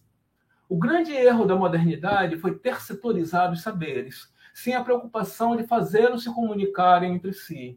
A autonomia humana e outra só pode ser plena de se enxertada e fecundada pela heteronomia vegetal, heteronomia animal também, evidentemente. Algo se define também, ou sobretudo, pelo que não é, pelo outro, o diferente. Floresta é o mundo e o mundo é relação. E a literatura pensa a floresta por excelência, a começar pelo suporte livro que se sustenta entre nós há séculos. Como diz um outro poema chamado Liber, de Ana Martins Marques, foram as árvores, foram árvores os livros um dia, recolheram o sol e a chuva e deram abrigo a pássaros de passagem. Se alguém ainda tem dúvidas sobre a conaturalidade, o cosmopolitismo entre literatura e plantas, que leia e releia esses versos. A temática vegetal tem a ver com a opressão política. Da série dos viventes, as plantas são as mais vulneráveis, porque seus mecanismos de autodefesa são bem menos ágeis do que os dos animais. O tempo do vegetal é outro. Não tem a pressa daqueles que se dizem cheios de ânimo, não? os animais mas que dependem das plantas para viver. Entre os, entre os indivíduos identificados, a temática LGBTQIAP+, as mulheres, os afrodescendentes, os indígenas e as etnias oprimidas entre curdos e palestinos, todos estes são aliados em potencial das plantas. Se, e dos animais, evidentemente. Não se deve esquecer, tampouco, dos operários e trabalhadores em geral, como defende já os espectros de Marx nem mesmo dos setores de classe média menos favorecidos. No momento em que os trabalhadores perdem direitos no mundo inteiro por causa do ultraliberalismo, é preciso que todas as pautas progressistas, quer dizer, situadas à esquerda do espectro político, sejam reunidas sob uma mesma luta. A palavra de ordem não seria mais operários do mundo inteiro univos, mas sim oprimidos do mundo inteiro univos. Univos sob a proteção florestal, a atualidade destrutiva demonstra algo neofascista, né?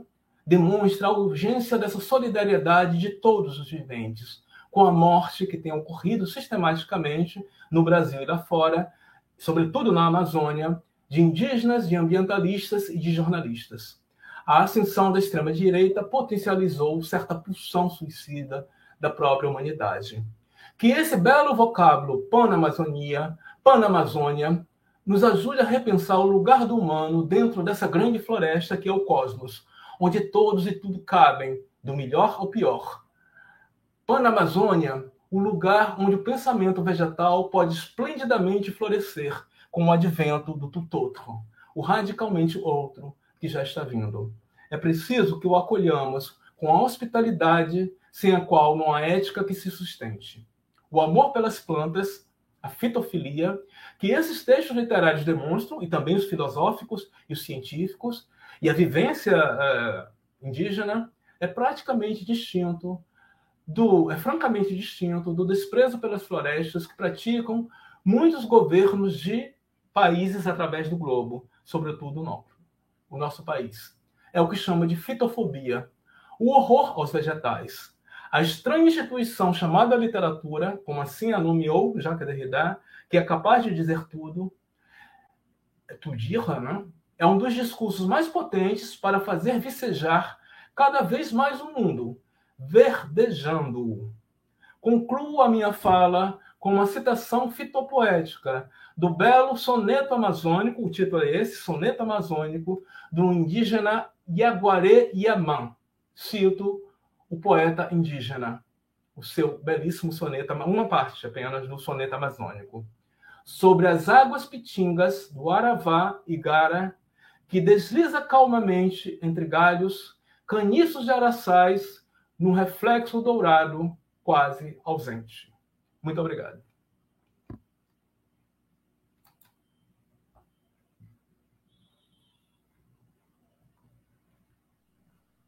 Eh, muito obrigado, professor Evando, eh, pela sua fala, pela palestra. Eh, agora vamos a passar para uma eh, un diálogo, un conversatorio.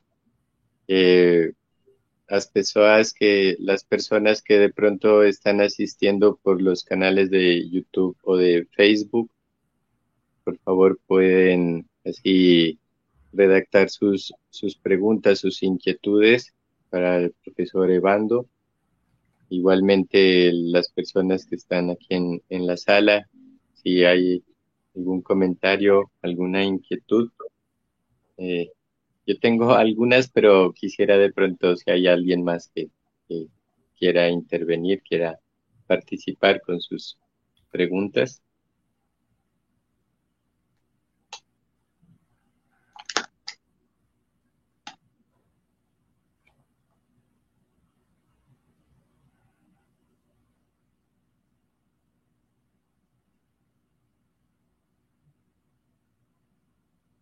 Silêncio vegetal. Bom, bom só para não deixarmos, então, né, sem é, esse espaço vazio, eu, eu, eu queria só dizer que achei a intervenção brilhante, né, queria parabenizar o professor Evando por ela, e, e, valorizar muito esse esforço entre nós que somos estudiosos da obra de Derrida, de buscarmos ir além né, daquilo que Derrida colocou, continuar, né, receber a sua herança, como ele bem falou, que não é algo simplesmente que repete, mas também que transforma.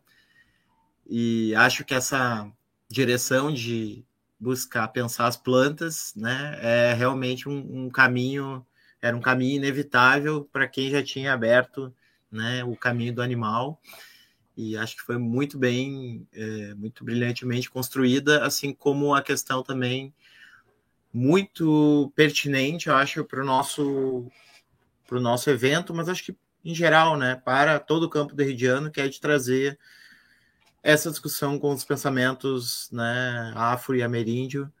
É, acho que isso também pode ser é, algo que nos permite levar a desconstrução para lugares onde eh, Derrida não pôde eh, levar por ser um ser finito, né, e ter seu tempo. e acho que cabe a nós aí continuar o seu legado. Então, queria lhe agradecer, foi uma palestra uh, extremamente boa de se escutar, né? E, e, não tenho pergunta, só queria fazer esse, esse comentário mesmo. Ah, e só, só fazer um outro comentário que eu nunca tinha pensado naquela tradução do de besta por fera, né? E acho que realmente me lembrei daquele livro uh, Escute as Feras, né? Que recentemente foi traduzido aqui, que eu acho que tem uma, uma boa discussão nesse sentido. É, agradeço pelos seus comentários. É, é, Moisés, é, eu, vou, eu vou comentar seus comentários, porque eu acho que tem algumas coisas aí que. Bom, uma coisa é a fala, evidentemente, a fala tem uma limitação, a palestra, né? Outra coisa é o que a gente deixou de lado, né? O que eu deixei de lado, é, que também é importante. Por um lado, eu acho que a, a tradição, a tradição é, ocidental de exegese, né? que é tão escolar e tão importante, eu acho que ela tem todo o seu valor. Eu não a desqualifico. Não, não é essa a minha intenção, entendeu? O próprio Derrida valorizava, ele dava importância né, aos livros é, que eram os colóquios, os livros que eram feitos para explicar o seu pensamento. Eu acho que a ideia de esclarecer conceitos é importante. Mesmo um pensador tão radical como Derrida, ele com certeza não abriu a mão disso, entendeu? Ele valorizava isso, pelo contrário, né? Tanto é que ele dialoga, que no Rio ele dialogou com seus interlocutores, né?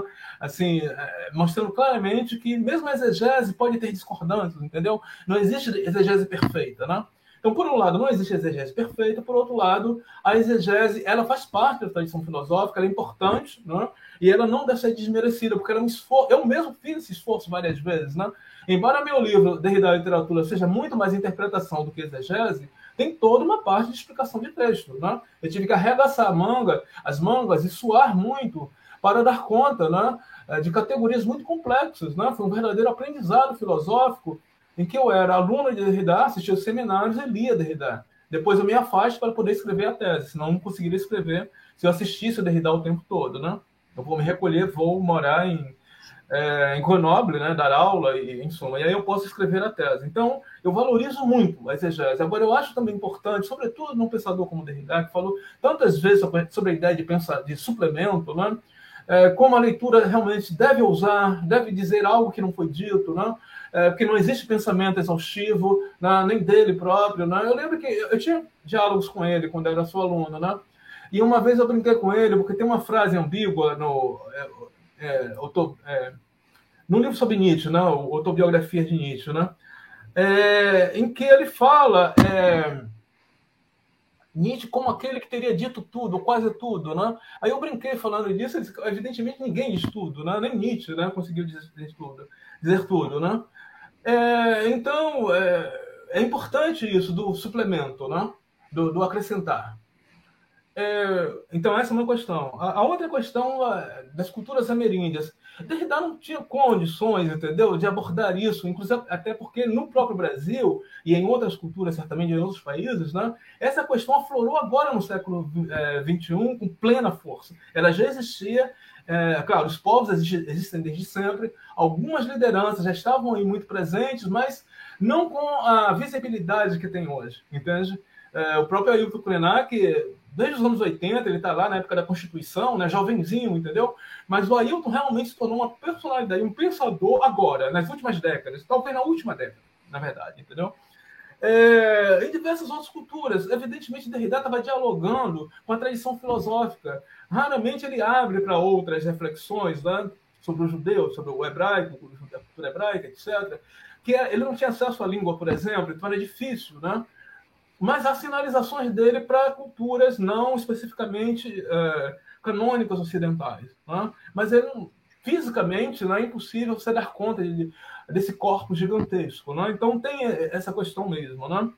E aí cabe a nós ver como essas culturas ameríndias, asiáticas e diversas outras não têm essa separação abissal, não tem mesmo. É, muitas delas pensam a vida como um fluxo, né? Claro, existe a diferença humana, existe a diferença vegetal, existe a diferença animal, mas existem hibridismos enormes, né? que não são meramente conceituais, são existenciais. As pessoas vivenciam esse hibridismo. Né? A relação com os mortos, os, guaranis, os mortos são muito mais presentes, entendeu? Do que para nós. Nós exorcizamos os fantasmas, né? eles trazem os fantasmas para conviver. Eles convivem com os fantasmas, eles se fortalecem com os fantasmas. E aí é uma ponte maravilhosa com a espectralidade derridiana. Eu fui entender a espectralidade lendo os indígenas, por incrível que entender perfeitamente né, como isso pode funcionar no nosso dia a dia, como nós podemos criar outros fluxos né, relacionais com esses outros viventes. Né? É, mantendo a nossa ocidentalidade, eu sou muito ocidental, foi minha formação primeira, mas abrindo os canais para as alteridades vicinais para outras culturas. Esse é um aspecto que é, é, fundamental na minha pesquisa, né? E eu, assim, um, um, dos momentos mais felizes do meu livro, quando eu estava escrevendo o livro, é quando eu contraponho, eu tenho todo o cuidado exegético com, é, com Hegel, tá? É, vou destrinçando todas as metáforas botânicas dele, mostrando como é uma utilidade apenas que ele depois vai descartar, né? Ele vai desprezar as plantas, que no entanto ele utiliza é, potentemente, né, para a sua reflexão fenomenológica eu contraponho isso ao pensamento indígena. Para é um dos momentos mais felizes do meu livro, entendeu? Eu mostro claramente a diferença brutal entre a Aufhebung né? e uh, esse, essa vivência de fluxo da cultura indígena, das culturas indígenas, são muitas, né? E aí eu tenho sempre um cuidado, tal como não nomear a, a planta, né? As culturas indígenas, os indígenas, e sobretudo não chamar de índio, né? Uma questão delicada é que os indígenas, de um modo geral, alguns não, né? mas de um modo geral, ah, os povos indígenas não querem há muito tempo serem chamados de índios. Por quê? Como todo mundo sabe, eu, eu aprendi isso na escola primária, se não me engano, foi um equívoco de Colombo. Né? Ele achou que tinha chegado às Índias Orientais, né? a Índia, né? E daí que ele nomeou os povos com quem ele teve contato, em primeiro lugar, de índios. Né? E isso perdurou na história ocidental. Ora, os indígenas brasileiros, eu não sei quando isso começou, mas, sobretudo, há uma ou duas décadas, eles se designam como povos originários ou como indígenas. E aí eu me perguntei, mas, poxa, não é a mesma palavra? Não. Não é. Índio realmente está né, tá remetendo para a Índia, e indígena, sua origem latina, quer dizer exatamente originário, designa o nativo. Não tem nada a ver, pode ser que remotamente no indo-europeu tenha, mas não tem nada a ver etimologicamente com o índio. Né? Indígena é o originário, é o nativo. Né? Por isso que os indígenas hoje no Brasil querem ser chamados, ser chamados de indígenas. Né? Eu respeito isso inteiramente. Né? Então, é, índio ainda você vê sendo utilizado, mas eles próprios não gostam. Eles acham que é um preconceito. A questão da beta. Né? Ah, eu não falei de uma outra questão. Eu acho que poucas pessoas atentaram. Eu lembro conversando com Ginette Michaud, uma grande leitora de Derrida, canadense, uma amiga, não, uma pessoa maravilhosa, que organizou né, o, grande parte, do, até agora, dos seminários do, do Derrida, junto com o Michel Luiz, é, é, eu comentando com ela que provavelmente, embora eu não lembre em nenhum momento que Derrida explicite isso, esse sintagma La Bête et é uma paródia, uma paráfrase de é, La Belle et la Bête, né? que nós chamamos em português a Bela e a Fera. Né? Para mim sempre foi, eu sempre ouvi esse título, La Belle et la Bête. Né? Só que ele inverte a posição. Né? A Bela é o soberano, né? Tá em primeiro, é, tá em segundo, fica em segundo lugar, e ele coloca a Beta em primeiro, né? E, e por isso que eu sempre atentei ao fato que Beta é fera e é, be, e é Beta, ao mesmo tempo besta, né? E eu acho que uma vez conversando com a Fernanda Bernardo, nossa queridíssima amiga, né, que vai encerrar o evento, ela disse que parece, eu não, eu não, tenho certeza, que esse sentido da besteira não existiria em português de Portugal. Algo a confirmar, mas eu lembro vagamente de ela ter dito isso, que seria uma coisa do português do Brasil, que é praticamente idêntico ao que Derrida faz, porque existe na cultura francesa. Né? A betisa né? é, é, é praticamente sinônima de nossa besteira. Né? Claro que com outras associações, nunca não existe sinonímia perfeita. Né? E, ao mesmo tempo, ele brinca com a ideia do, da bete como besta, é, e como fera. Né? E nós temos o sintagma besta-fera, que é um sintagma, digamos, é, literário. Provavelmente o sintagma original era esse, besta-fera. Aí reduziram para besta e para fera, separaram os termos, entendeu?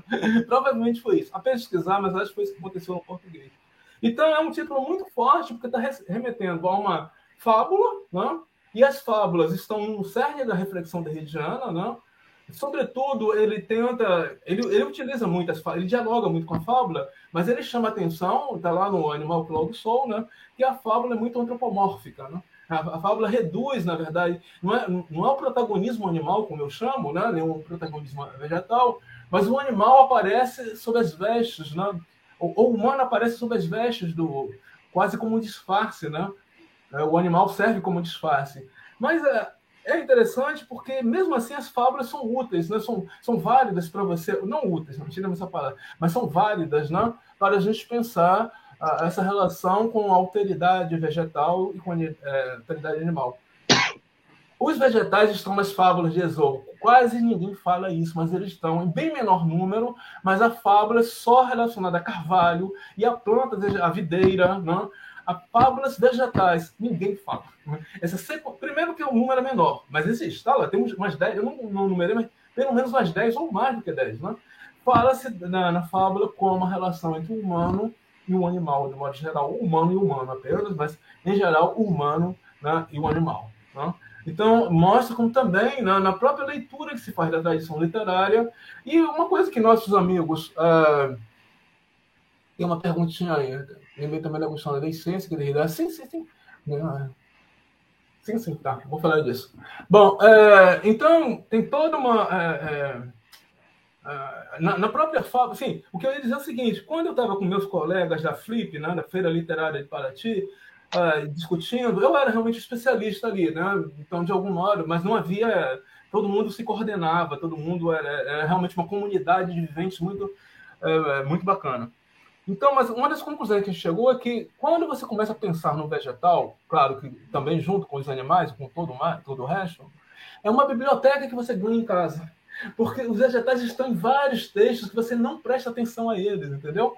É, e no momento que você começa a, a, trabalhar esses conceitos, a ler esses textos né, dos indígenas, a ler os textos do, do, dos, uh, digamos assim, dos uh, cientistas, dos filósofos, etc., você começa a ler a literatura de outro modo. Você vê que a fitoliteratura já está ali, só que você não prestava atenção, entende?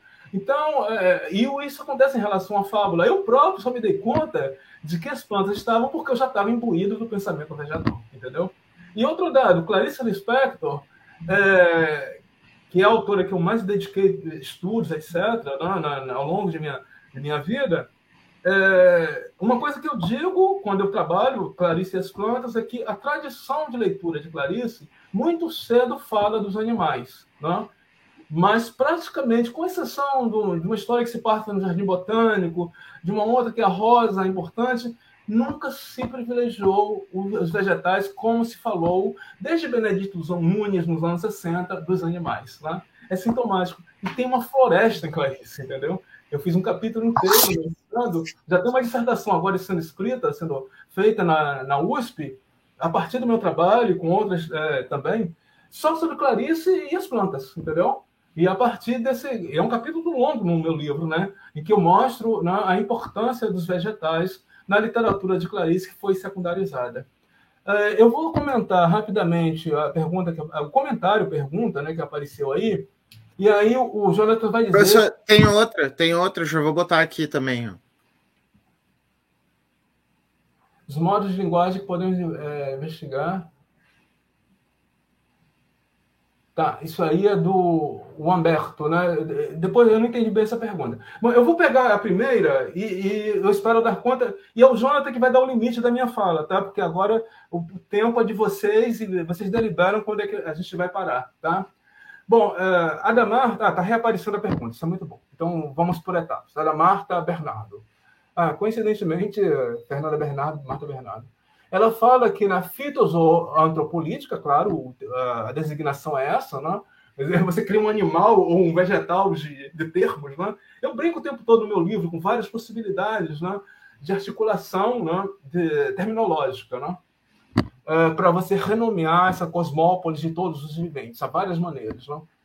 Mas tanto quanto possível trazendo o antropos, o fito e uh, o zoo, né?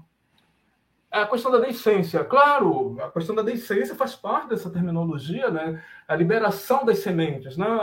Toda a ideia da disseminação derridiana tem a ver com a deiscência. Eu trabalho no Derrida da literatura. Né? Eu cito também né, nesse livro, O Pensamento Vegetal, é, que vai sair pela editora Mimes, é, do Chile, provavelmente no, no próximo ano, já está sendo traduzido. Eu também trabalho com a ideia de deiscência. Ora, é, Curiosamente, Derrida publicou um livro chamado La Dissemination. mas ele não publicou um livro chamado La Deconstruction. Isso é maravilhoso, né? É como se nele, ele, ele para percebesse a potência disseminante, que não é exclusiva das plantas, evidentemente, mas como eu disse, originalmente o termo está muito vinculado ao universo vegetal. Né? E a deiscência é um termo fundamental, que é a liberação das sementes, né? para, é, é, digamos assim, germinarem. Né? Então, a disseminação se dá, um dos processos de disseminação é através da germinação pela, pelo espalhar as sementes. É, então, evidentemente, isso é uma das categorias que está relacionada a esse vocabulário lá do primeiro Derrida, lá no começo da obra. Né? Primeiro, não como fase, não trabalho com fase, mas os primeiros textos né, já estão lá, essa Tal como os animais, né? Ele, o problema é que ele chama a atenção sempre, que os animais estão desde o início, desde a farmácia de Platão, né? Mas ele não chama atenção da mesma maneira em relação aos vegetais. Esse é, é o problema. Isso não é por acaso, isso é, realmente é estrutural. Não? Passa outra pergunta, por favor. Uhum. É, agora, do Humberto Medeiros, né? Os modos de linguagem que podemos investigar no TRIA para estabelecer diálogos com as plantas. A, a, pergunta é muito ampla. Eu não sei exatamente o que você está chamando de modos de linguagens, né? É, mas, é, bom, eu, eu, vou interpretar, não sei que você queira comentar, eu vou interpretar. É, eu acho que o fundamental na né, questão da linguagem, a palavra linguagem no Ocidente está estritamente ligada à linguagem verbal. Né? Daí que Heidegger é categórico, né? a questão do ser, a questão da linguagem Heidegger, né? É, é, o relacionamento íntimo que ele cria, né? é, é impensável para Heidegger falar em termos, ele, ele, ele, tematiza isso, né? em termos de linguagem animal ou vegetal. Né? Então, o primeiro dado da questão da linguagem é essa, é romper com a ideia logocêntrica que só existe linguagem é, humana, antropológica, o antropo, antropo, antropólogos. É, antropólogos. Bom, então, a linguagem pensada de maneira ampliada, ela existe em toda parte, inclusive a linguagem dos minerais, né? do inorgânico. Tudo tem linguagem, tudo se estrutura como linguagem, para brincar com o famoso Tito de Lacan. Né? Tudo se estrutura como linguagem. Os modos de estruturação, os modos de comunicação é que são variados. Então, na abertura que nós devemos ter como pesquisadores, poetas, escritores, etc., etc., é perceber como essas linguagens outras funcionam, né? como as linguagens, sem reduzir a linguagem verbal, não colocando a linguagem verbal como parâmetro. Se você coloca a linguagem como parâmetro, a linguagem verbal, acabou. Não, realmente, os homens fazem conexões incríveis, os homens criam conceitos, os homens vão à lua, os homens Claro, não, a, a diferença antropológica existe. Não se trata disso, não se trata de negar a diferença. Se trata, sim, de pensar que nenhuma diferença é superior à outra. É isso que é importante. Não? E que, na verdade, como Trevavs, Anthony Trevavs, um dos mais estudiosos, um dos maiores estudiosos para inteligência vegetal, ele diz claramente: a inteligência não está ligada à capacidade de calcular, à capacidade disso e daquilo, está ligada à sobrevivência. Né? E eu digo mais: quando uma espécie como a nossa entra num processo de autodestruição, ela é a mais beta de todas, é a mais besta, mais idiota de todas, porque ela está fazendo o que poucas espécies fazem: se auto-suicidar. Né? Ah, existem espécies não humanas suicidas, existem, catalogadas, são raríssimas. De um modo geral, as espécies estão tentando sobreviver, ampliar seus horizontes, né? colonizar o mundo. Né? O humano está colonizando e destruindo o mundo ao mesmo tempo. Né? Então, a nossa inteligência é muito relativa. Né? E a gente precisa pensar urgentemente a partir dessa nossa limitação. Moisés. Ou oh, Jonathan agora. Jonathan ah, seria, seria por... Primeiro. Sí, eh, perdón.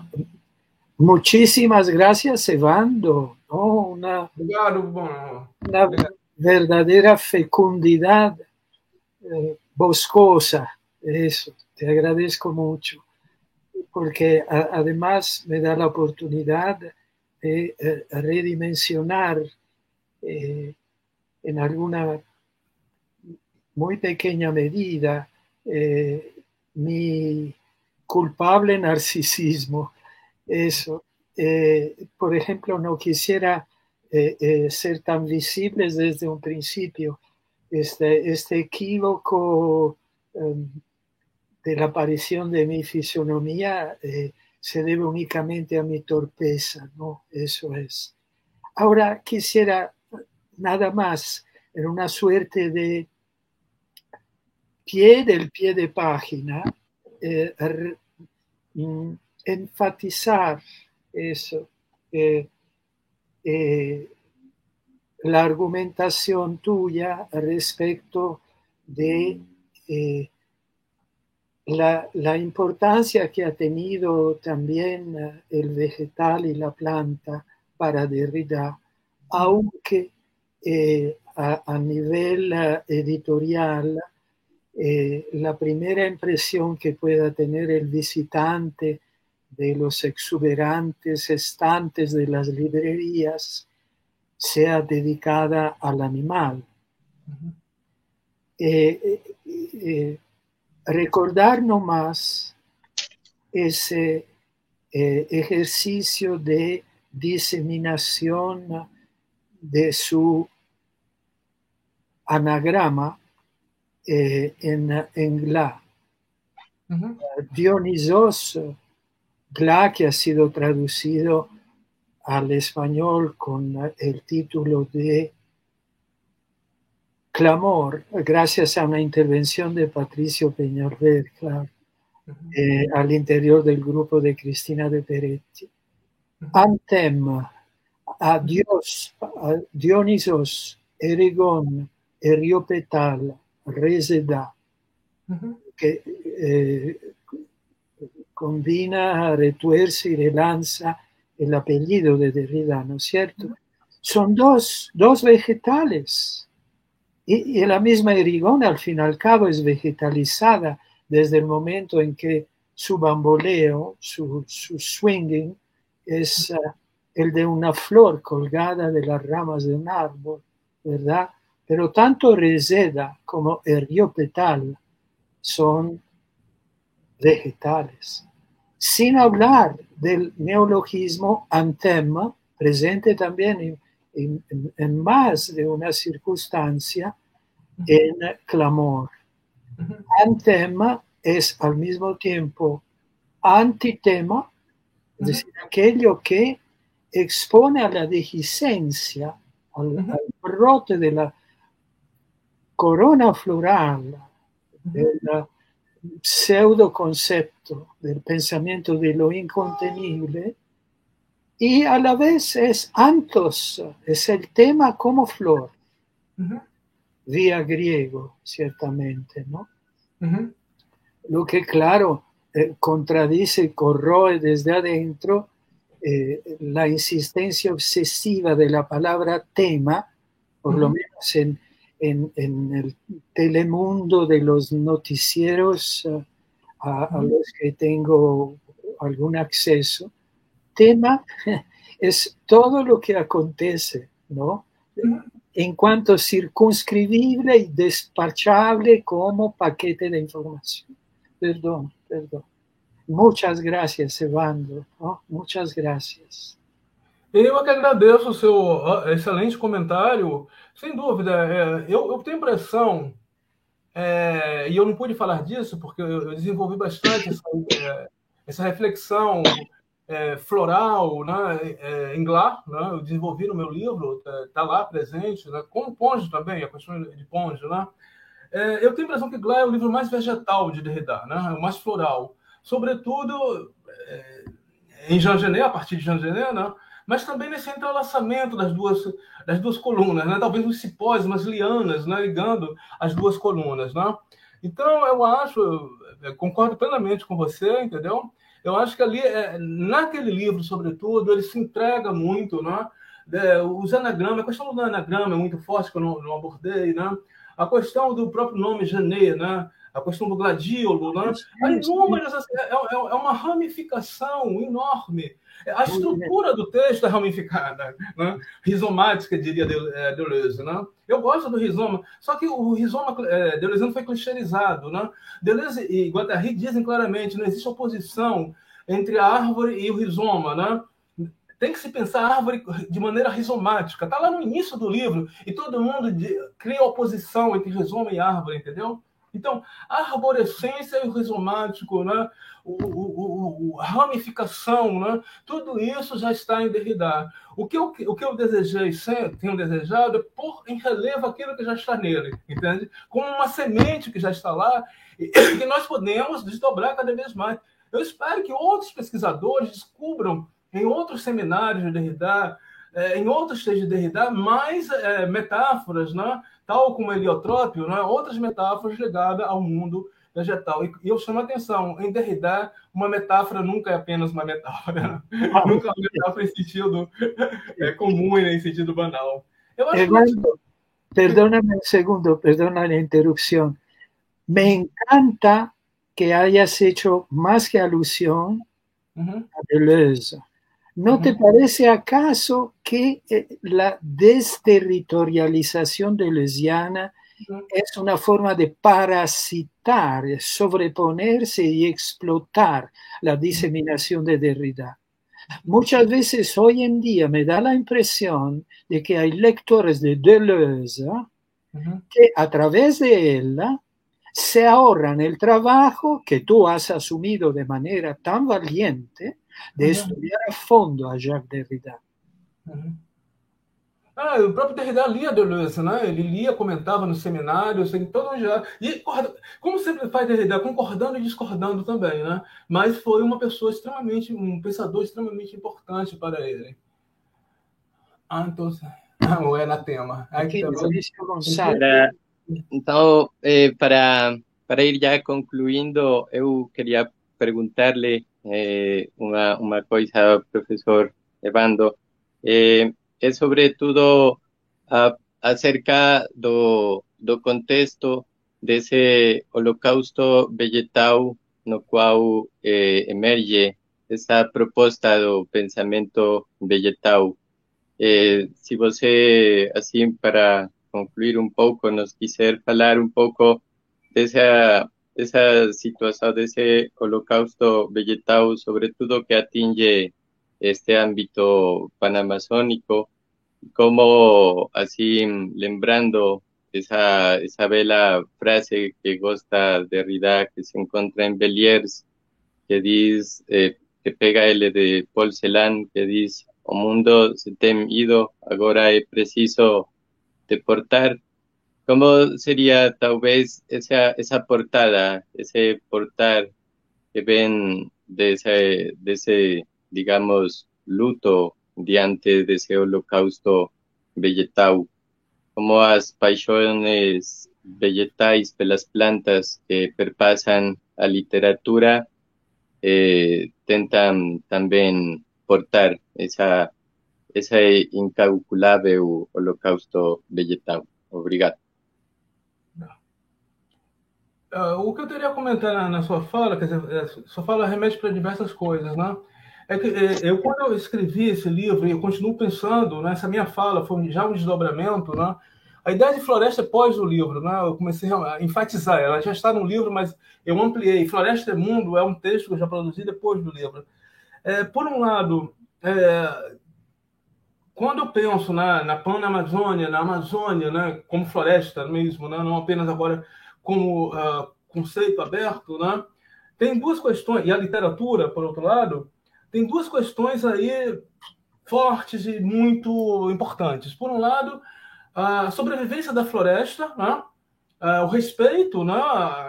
aos vegetais e aos povos que lá vivem. Né? A gente sabe que o Brasil tem uma, uma verdadeira política, né? o governo que chama de bolsonarista tem é uma política de destruição, de morte, né, de, de uh, genocídio né, indígena e fitocídio. É o que eu chamo de fitocídio, eu chamo também no livro de holocausto vegetal. Né? E tem um momento dramático em que eu falo desse uh, acontecimento do incêndio na floresta, do Pantanal, etc, etc. Né? Então, por lado, tem essa coisa terrível, né, destrutiva, né? Uh, e a Pan-Amazônia tem que ser pensada a partir desses processos, que não são brasileiros exclusivos, né? É, inclusive na Amazônia, com cumplicidade de empresas europeias e de outros países. Né? A Amazônia não é devastada apenas pelos, uh, pelo povo local, pelos garimpeiros, né? pelos uh, pescadores, etc., né? os pescadores ilegais. Né? Ela é devastada por conglomerados empresariais uh, de fora, né? da Europa, dos Estados Unidos, etc., etc. Então tem esse processo que é trágico em curso. Então tem que ter uma luta permanente contra isso, né? E por outro lado, a literatura, essa literatura né, ampliada, essa leitura que você olha para a sua estante, vê livros que já falavam disso, né, elas são esse respiro, né, essa possibilidade de respirar e do respeito ao, ao, ao universo eh, fitopoético. Né?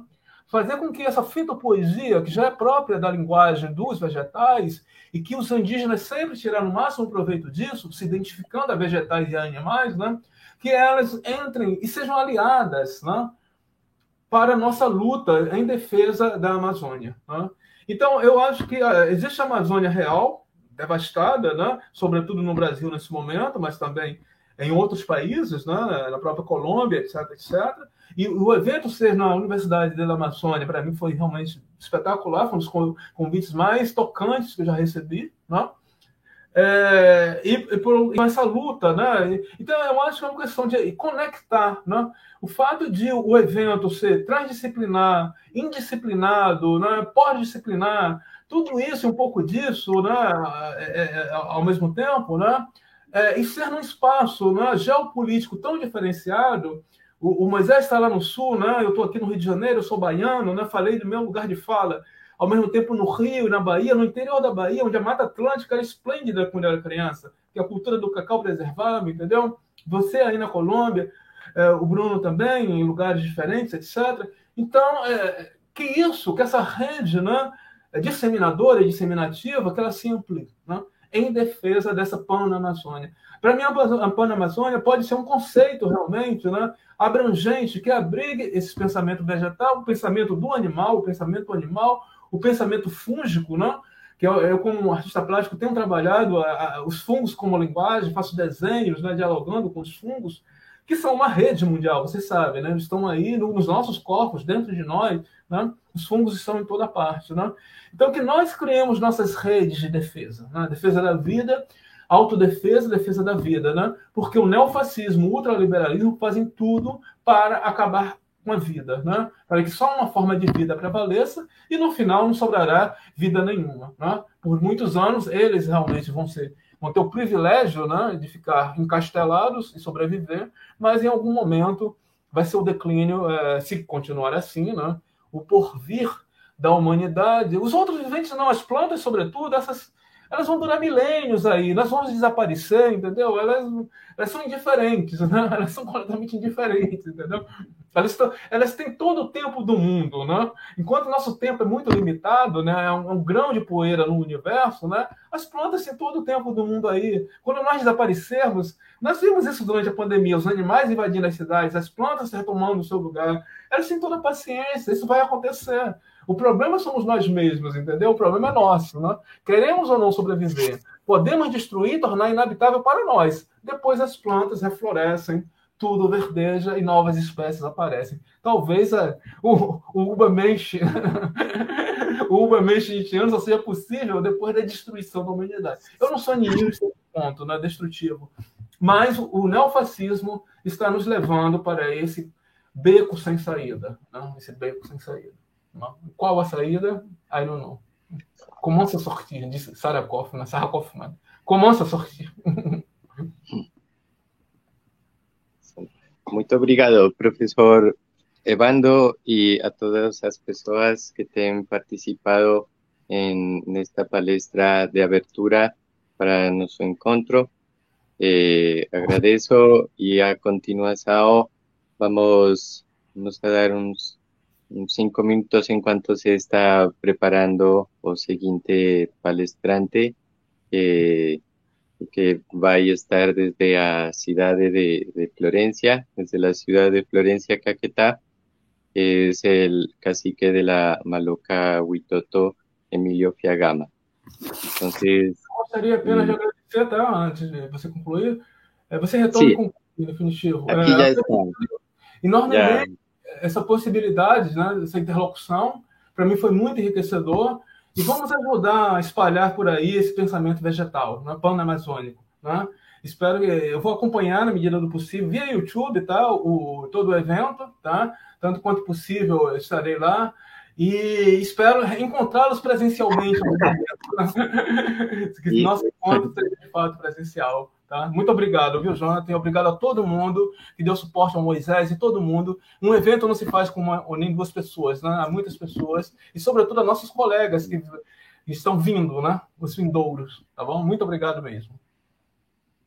Muito obrigado por tudo. Isso, então eu vou começar com a apresentação do, do seguinte palestrante, del, del siguiente conferencista. Eh, es, eh, es cacique en la Maloca Huitoto, en la ciudad de Florencia, Caquetá, eh, heredero de generaciones de conocimiento empírico y espiritual que se ha nutrido en la relación con el mambe y el ambil, con el tabaco y la coca, plantas de poder y saber de la Amazonía. Ha trabajado como eh, conocedor en la, reserva, en la Reserva Natural Comunitaria del Manantial con el asunto del etnoecoturismo y por iniciativa suya se creó en el año 2004 el Cabildo Monaya Buinaima. Entonces es una honra y un placer tenerlo con nosotros. Cacique Emilio. El cacique Emilio nos va a hablar sobre el conocimiento tradicional del mambe y el ambil y otros aspectos que libremente nos ha querido compartir. Buenos días, compañero. Aquí desde la Maloca, Huitoto de Florencia, Caquetá. Mi nombre es Emilio Fiagama Suárez, Halnuam, del clan Caimo, y para hoy aportar al proceso del pensamiento amazónico en Panamazonía, hablar de las plantas medicinales. Entre ellos tenemos el tabaco, que es de ona, planta del poder, planta del conocimiento, del pensamiento, y de manera espiritual que se mantiene durante miles de años acá en la Amazonía colombiana y entre los pueblos de diferentes clanes y de diferentes idiomas. En este caso vamos a tratar de mirar la parte del pueblo Toto. Pero como es tan intenso y tan amplio ese conocimiento, vamos a sentarnos solamente al dialecto nipote, que también hace parte de la familia lingüística del pueblo Itoto. En eso vamos a mirar en tres partes diferentes. Primero, mirar la utilidad de esa planta medicinal, planta del poder que es del tabaco. El segundo punto sería sobre el mambe, o sea, la misma coca. Y el tercero, cómo vemos la afectación de la Amazonía desde el punto de vista de los pueblos indígenas. Entonces, miramos que el tabaco es sangre de Mobuineima.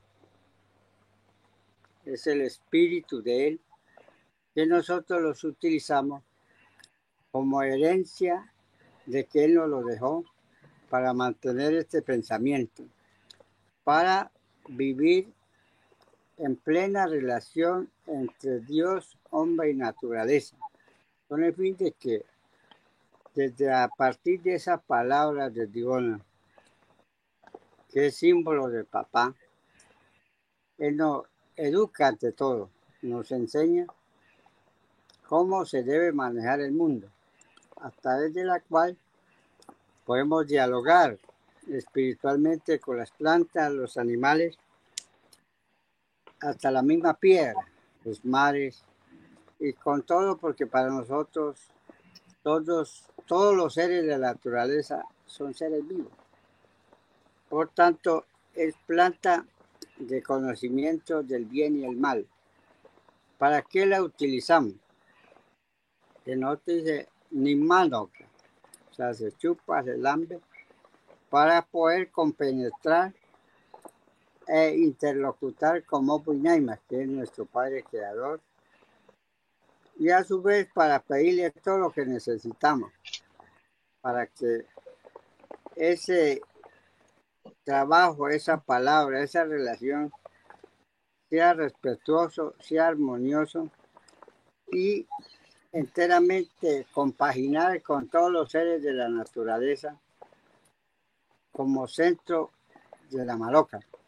Desde la maloca se imparte esa palabra a través de estas dos plantas, que es el tabaco, la coca, como planta medicinal y como medicina, porque al consumir estos elementos ya tenemos esa relación directa entre Dios, hombre y naturaleza, manejado desde el sitio de la maloca, que es donde actúa el hombre, que va a organizar ese pensamiento, va a organizar desde ahí, empezar a, a dialogar de una manera respetuosa, pidiendo permiso a la naturaleza, todos aquellos que se va a tocar, porque para nosotros no existe el mal, sino nosotros mismos lo producimos por no respetar esa enseñanza o ese direccionamiento que Moby nos dejó. Entonces, el tabaco ya posteriormente a la elaboración se convierte en ambil, que es producto del tabaco, es la que consumimos en este entorno, tanto para el pensamiento como para el trabajo. Pero necesita compañía, porque va relacionado entre el tabaco y la coca. Es producto de la coca, pero no en su, en su manera como lo pensamos, sino que al tostar, al, al prepararlo ya con la ceniza de, de yarumo, entonces ya las diferenciamos. Ya en el momento que le hacemos esa mezcla, ya no se llama coca. Es una palabra que, que la acomodamos, que se llama mambe. O sea, como para poder diferenciar entre la coca como tal y este alimento ya espiritual y material que nosotros utilizamos para poder que esa palabra tenga, tenga complemento, donde ya se convierte entre hombre y mujer, o sea, la palabra. Se une el tabaco y la coca para poder dimensionar ese conocimiento. A partir de la enseñanza, a partir de la educación, que inicialmente se da en torno de la familia, acerca del conocimiento de Mobu y Esa sabiduría, esa enseñanza que él nos lo dejó por miles de años para poder manejar el mundo. Creo que nosotros hablamos de, de que la maloca es la representación del pequeño mundo.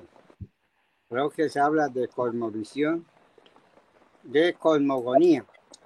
O sea, como vemos acá en torno en este, en este centro, que es casa de, de pensamiento. Desde aquí se imparte la palabra, desde aquí se organiza, teniendo en cuenta la naturaleza teniendo en cuenta que todos son nuestros hermanos, son seres vivos que necesita proteger, necesita cuidar. Por tanto, desde aquí se cuida. Se hace un aprovechamiento, pero de una manera sostenible.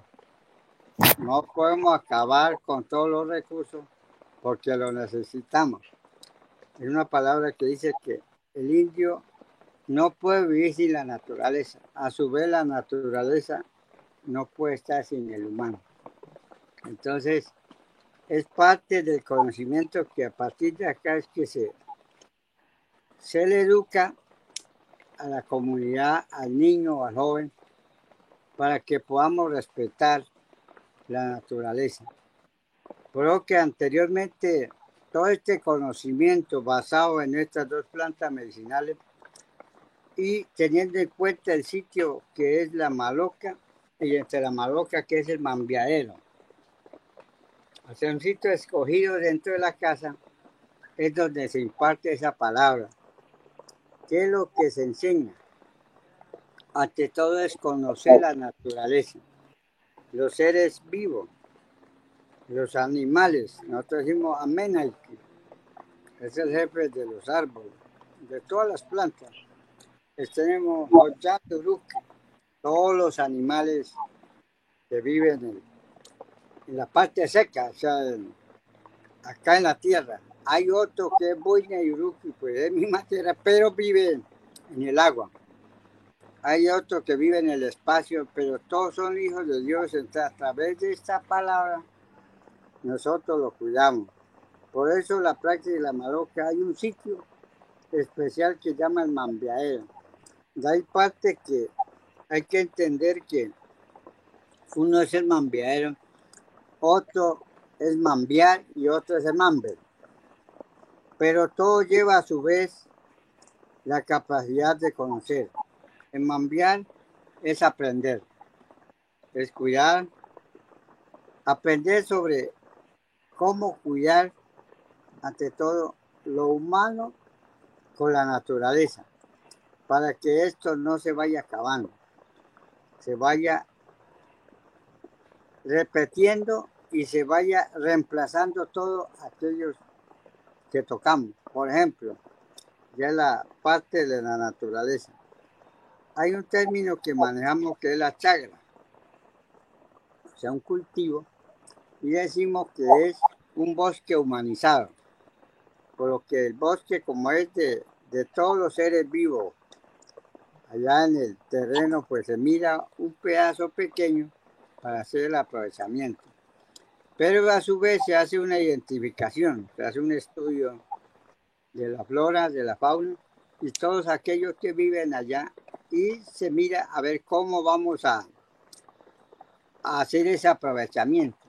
En este de que estoy diciendo, se coge un pequeño terreno y el proceso de nosotros es la socola, o la tala que llama, y luego la quema y la siembra. Pero a su vez se hace negocio con los recursos de la naturaleza con su jefe para que ellos no vayan a enojarse, no se le avisa y hacemos un compromiso de reemplazar con todos esos eh, diversidad de, de recursos que encontremos en el pedazo que vamos a utilizar. Por decir algo, si en ese terreno vamos a, tumbar un, árbol, pongamos de caño. Entonces, a ese le, acá espiritualmente negociamos con el dueño de, de esa planta, decirle que nosotros vamos a su aprovechamiento, pero a su vez lo vamos a reemplazar con caño de sembrado, o sea, eh, plantas frutales con el fin de que esto no se vaya a alterar o, o en cierta manera va a haber afectaciones, digamos, de, de la cuestión de, de, la biodiversidad. Y así sucesivamente, si tumbamos una palma de coco, ya lo reemplazamos con palma de chontauro. O sea, ese es el negocio que, hace, que se hace aquí en el Mambero, con todos aquellos recursos recursos naturales y el humano a través de la, del tabaco, a través de la coca, para poder que esto no, no haya una alteración, no haya un cambio eh, brústico. Y por tanto, dentro de esa chagra no hay monocultivo, hay una infinidad, diversidad de cultivos. Y eso representa es cómo manejar, cómo poder sostener toda humanidad donde hay diferentes clases de, de, de frutales o de alimentos y que a su vez pueden tener diferencias de colores, sabores. Por ejemplo, hay frutas que es dulce, hay frutas que son amargas, hay frutas que son rasquiñosas, hay frutas que son venenosa, pero eso no afecta. Entonces, esa es la explicación de cómo vivir en esta Amazonía con el fin de cuidar. Y como nos salimos de ese sistema de la explicación del dominio del mundo, entonces nos vemos la afectación porque hoy día pues ya estamos acabando con los bosques. Pero ¿cuál es la manera como invitación de volver?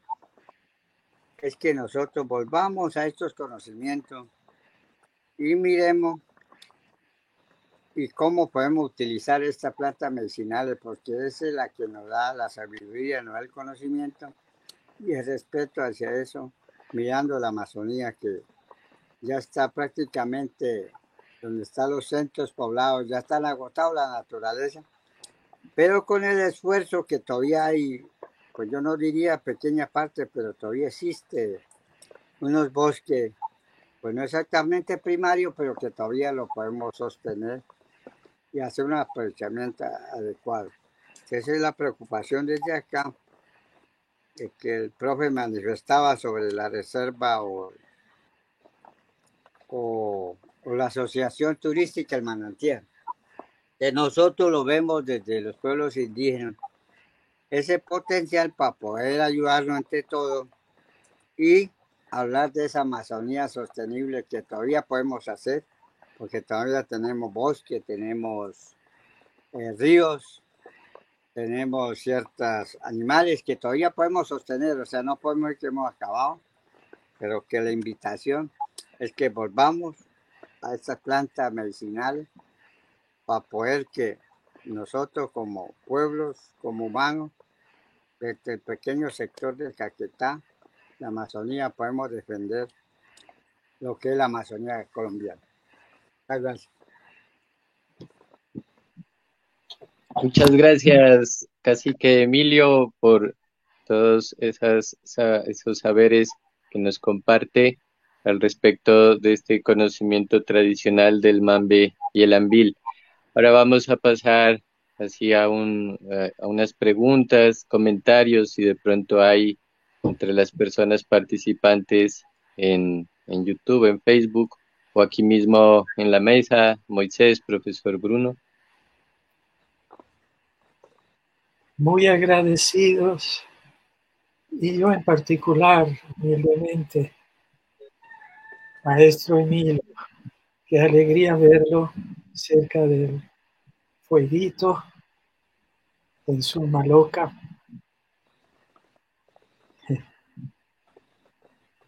El, el maestro del que estaba hablando, Evando hace un momento, recibió alguna vez eh, miel de monte.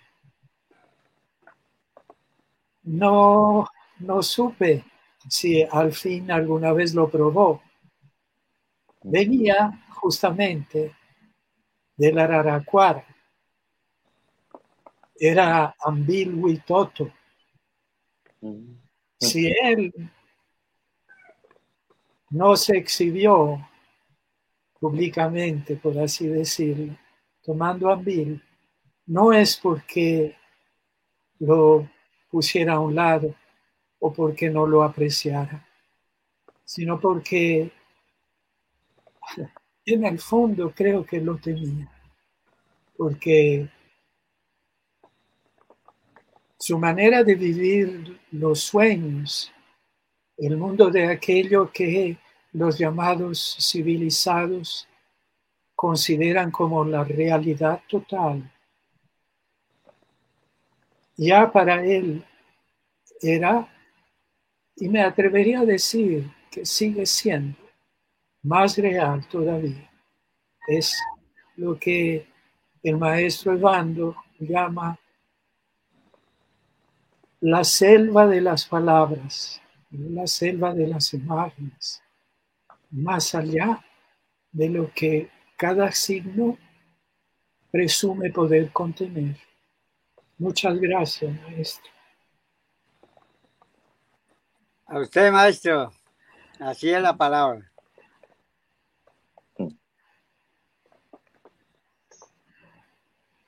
Eh, De pronto, don Emilio, si yo le quería pedir el favor si nos puede hablar como de la importancia de la, de la lengua huitoto, ¿no? Para, para este pensamiento, para el fortalecimiento del, del pensamiento. Bueno, nosotros, el pueblo huitoto está dividido en cuatro dialectos fundamentalmente. Pero no quiere decir que eso sea, sino que de acuerdo a los clanes también hay más dialectos. El idioma es el huitoto, pero dentro de ese huitoto se subdivide en cuatro ramas, de acuerdo al sitio, el territorio donde esté. O sea, la, la cuestión fonética y fonológica se cambia. Entonces, entre ellos está el Nipode, que hablo personalmente, está el Munica, está el Bue y el Muca, pero es mismo y toto. ¿cuál es la importancia de no perder esta lengua? Es para poder entender el mundo. Porque si por decir hablamos sobre las plantas, ellos tienen su nombre propio. Si vamos a hablar de estas plantas medicinales, también tiene su propio nombre. Es lo que nosotros conocemos como los nombres científicos y su origen, su manejo. Y nosotros también mantener esa lengua porque manteniendo nuestra lengua y lenguaje, ahí podemos transmitir ese conocimiento, ese pensamiento a los demás compañeros que, que conviven con nosotros en diferentes lugares de la Amazonía. Porque si no entendemos y dejamos esta lengua, este no podemos entender entre nosotros, porque esta planta entiende diferentes idiomas. Entonces la importancia de la lengua es para poder mantener el pueblo vivo, que no se acabe, para que conozca su historia, conozca su medicina, conozca eh, la naturaleza en general con todos los que no conviven para poder sostener, para poder que esto siga, porque esto no se acaba, tenemos que defender nuestra Amazonía, ya sea espiritual materialmente, porque lo necesitamos. Es por eso que la lengua es importante en la Amazonía, porque a través de ese lenguaje es que nos comunicamos, tanto como Dios, hombre y naturaleza. Y entre nosotros entendernos a través de la palabra, que es la el tabaco y la coca.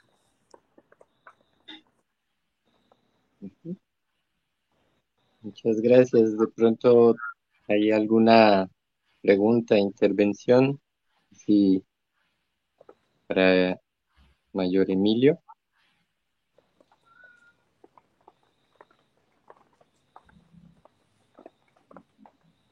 Bien, de mi parte quería como agradecerle además desde el lugar eh, que emana tanto respeto como lo es la Maloca, que es así como las universidades de, de la Amazonía, las Malocas como casas del pensamiento.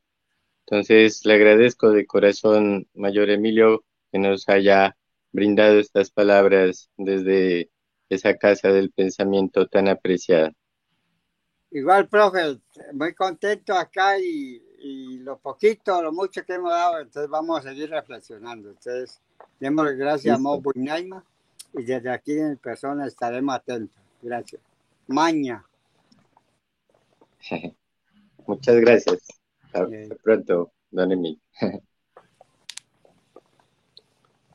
Jonathan, ¿me escucha? Sí, ¿cómo está, Karin? Ajá. Mm, Buen día para todas las personas aquí detrás de la cámara. Soy compañero de, Jonathan y yo tenía una pregunta para el mayor Emilio. A propósito de, hablar del, pensamiento vegetal, pues yo quisiera que, que, de pronto nos compartiera esa relación que hay entre la comunidad Huitoto con la chagra a nivel espiritual, pero reconociéndola como, como un ser vivo, ¿no? Pues porque lo que yo he investigado alrededor de la chagra en las comunidades amazónicas las reconocen como seres vivos y pensantes. Y usted hablaba de la negociación, ¿no? Pero en cierto modo, quien garantiza ese conocimiento podría ser el mambe como una especie de puente entre, entre el hombre y el pensamiento vegetal o va más allá de esa relación que se establece con el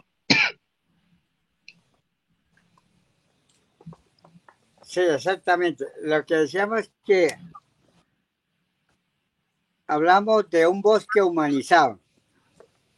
desde acá, a través de del tabaco, la coca y lógicamente el humano, se hace el negocio con los dueños de ese territorio. Ese territorio pertenece a los seres de la naturaleza, todo en ese bosque lo que encontremos. Árboles, ríos, eh, sitios sagrados, eh, hormigas, culebras, micos, gurre, todo lo que allá convive. Entonces con ellos que se negocia para que no se rompa esa armonía, porque de todas maneras se va a intervenir chocolando, tumbando, quemando, sembrando. Y como allá se compromete es reemplazar esas especies que en cierta manera se, se vaya a, a utilizar o a tumbar. Y después de eso ya se hace un compromiso de hacer la siembra. Entonces, en ese bosque humanizado que es la chagra, se siembra toda clase de árboles, frutales, medicinales, maderables, y la enseñanza es de que todos están ahí en su maloca, que es la chagra. Pero ahí entre ellos no hay, no hay discordia, no hay rencor, no hay afectación, a pesar de que cada uno de esos miembros son diferentes, tanto en su parte física, tanto en sus sabores, sus olores, pero todos viven ahí. Nadie se puede afectar. Cada uno cumple su función, ¿no? Entonces, eso es lo que da la enseñanza para el humano, que por qué no podemos convivir. O sea, esa es la, la filosofía o la ideología de la chagra, que allá vive todo el mundo. Pero a pesar de que son diferentes, tanto en sus olores, sabores, en su pensamiento, nadie se afecta. Entonces, esa es la enseñanza que nosotros como humanos tenemos que aprender a vivir y por eso que se habla de la saga. y además de eso, es ese centro de enseñanza, de formación de la práctica, donde amanece la palabra. O sea, acá se construye, acá se hace todo, pero amanece allá, que es el trabajo. Porque desde que no haya ese respeto, es lo que nosotros decimos que la naturaleza nos hace la pregunta. Es lo que conocemos como enfermedades. Ellos nos hacen la pregunta. No es que nosotros, pues, por algo es que sucede, o sea, porque lo tocamos mal. Entonces, con ese pensamiento es la que se trabaja, digamos, en esta Amazonía, como ejemplo la calle, que es la convivencia, que es el vivir porque allá donde cultivamos todo. Y se le enseña a los jóvenes, a los niños, a las mujeres, a la práctica del trabajo y al buen vivir. Es buen vivir.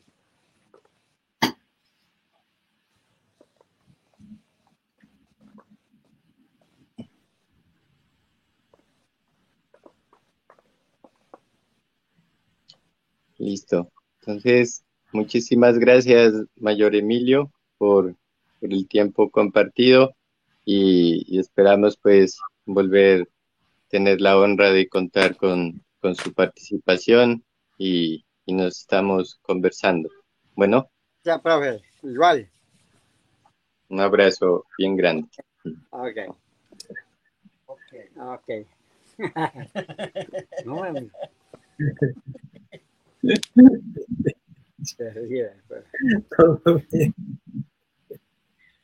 Bien. Ahora a continuación eh, vamos a pasar a la, a la última eh, charla del día de hoy. Es algo muy breve. Quería compartirles eh, algo que se dedica un, poco a las a, Chiribiquete, pero también a, a las personas que día a día desaparecen dentro de esta situación de guerra en curso de forma multidimensional se vive aquí en, en la Amazonía y que de alguna forma tiene implicaciones con un ámbito de, de riqueza espiritual, cultural, como lo es Chiribiquet. Entonces, aquí voy a leer un poco al respecto de un escrito que se había preparado. A Chiribiquete, la casa de todos, de puertas abiertas, morada del pensamiento en efecto, canasta de vida, lugar donde se dibuja para sanar, ombligo de los limbos, a sus resonancias oscilantes, a la distancia que traza y exige infinito respeto, a la ininterrumpida interrupción que incita al deseo de la conversación, al relevo de la traducción animada por lo intraducible de sus trazos, al gusto por el secreto desbordante, a la escucha de los ecos del silencio, al cerro, donde sin designio fijo se, se aventuran diversas travesías de escritura y de pensamiento en efecto, abierto entre desvíos, envíos y reenvíos, trazos de trazos que al ver exponen de arranque a la ceguera sin edad, a la suspensión del sentido de antemano dado, fijo y consabido, a la fragilidad latente en la razón del más fuerte, a las ruinas de la memoria, donde la floresta materializa su sueño monumental de roca, a los tepuyes, milenarios, tatuados por los guardianes del conocimiento silencioso, a los artistas videntes, en la tormentosa hospitalidad de lo invisible, a la maloca cósmica de la gente jaguar, a la gente anaconda, a la gente guacamaya, gente marimbondo, gente animoto, al gran canasto de la biodiversidad exuberante y exorbitante, irreductible a la cúpula de frescos de una capilla sixtina, inequivalente resistencia, inscrita entre la honda piel de las rocas, testigos de ineludible mudez, cuya solicitación indómita expone al temblor, a perder la cuenta entre los dedos, a desmantelar más de una catedral de la cultura y de la interpretación uniforme. Remoción que corta el aliento y no deja resignarse ante la catástrofe de las equivalencias, pues demanda no ceder frente a una economía política que busca imponerse sobre la naturaleza, considerándola recurso ilimitado, de antemano a la mano, bajo el control de las cadenas del dinero, la financiarización y el capital, mientras se extiende el desierto sobre las presupuestas tierras de nadie, y el ecogeno etnocidio no para, pues cada quien trata de seguir sacando su buen agosto, pese a las buenas intenciones del poder que no bastan y a las patrañas que sustentan el régimen de la devastación, entre las sabanas y la margen de la deforestación que se expande, en los troncos habitualmente apilados sobre los puertos, los ríos enlodados en detritos y soberbia humana, las aguas canalizadas, los suelos erosionados y las manos cerradas, en la perversa connivencia de la hambruna y la sobreabundancia usurpada. Así estas travesías de escritura se aventuran en envío destinerante a lo desconocido, en la ceguera de pensar, de dejarse portar entre las marcas, las heridas que imprimen estas pictografías rupestres, se tantea entre las ruinas de la representación, al aproximarse a aquellas memorias de abuelas y abuelos que son mayores como que son mayores que nosotros, así como lo relata la voz de las narrativas ancestrales de los pueblos de las inmediaciones. Resonancias del silencio que impregnan y testimonian entre la piel honda de los tepuyes, las artes de la vida, pensamientos, en efecto, imaginarios y poéticas, formas de relacionarse con diversas naturalezas y alteridades. Entre estos parajes y pasajes caracterizados por los múltiples corredores que permiten la comparacencia de flujos vitales de diferentes ámbitos. Así, al tratarse de una zona de entrecruzamientos entre la serranía, la selva y los escudos guyaneses, tal dinámica relacional compleja intensifica las redes, los canastos que se entretejen en los ires y sin arribar de manera plena. En medio de esta incomún coexistencia de diversos alientos de vida, nada está libre de amenazas. Sin caer tan fácilmente en la presunción de una naturaleza en armonía o de una supuesta fusión simbiótica del conjunto de la vida, tampoco se puede negar que las tensiones y las disputas se, se intensifican a cada día. Como lo testimonian diferentes voces, la situación se ha agravado incluso en tiempos de pandemia. Así, la protección formal en una reserva, así como la constitución y ampliación de un parque nacional natural donde se encuentra la serranía de Chiribiquete, han sido vías que si bien han permitido limitar el daño, aún dejan a desear y no son garantía ni han impedido que diferentes actores, al margen de la ley así como estatales, junto con los tentáculos de las corporaciones transnacionales, continúen con sus acciones, en especial a partir de las mudanzas más recientes luego del conflicto armado, que ha permitido adentrarse y ejercer acciones en detrimento de quienes habitan y se relacionan con este ámbito de una manera más radical. Así, las delimitaciones, en ocasiones demasiado seguras de sí, que circunscriben a Chiribiquete, no pueden evitar tan fácilmente diversas dinámicas transfronterizas y no son simplemente una razón para cruzarse los brazos en la sucesión de un mundo calculado, como si éste fuese la única opción en detrimento de los que considera otros.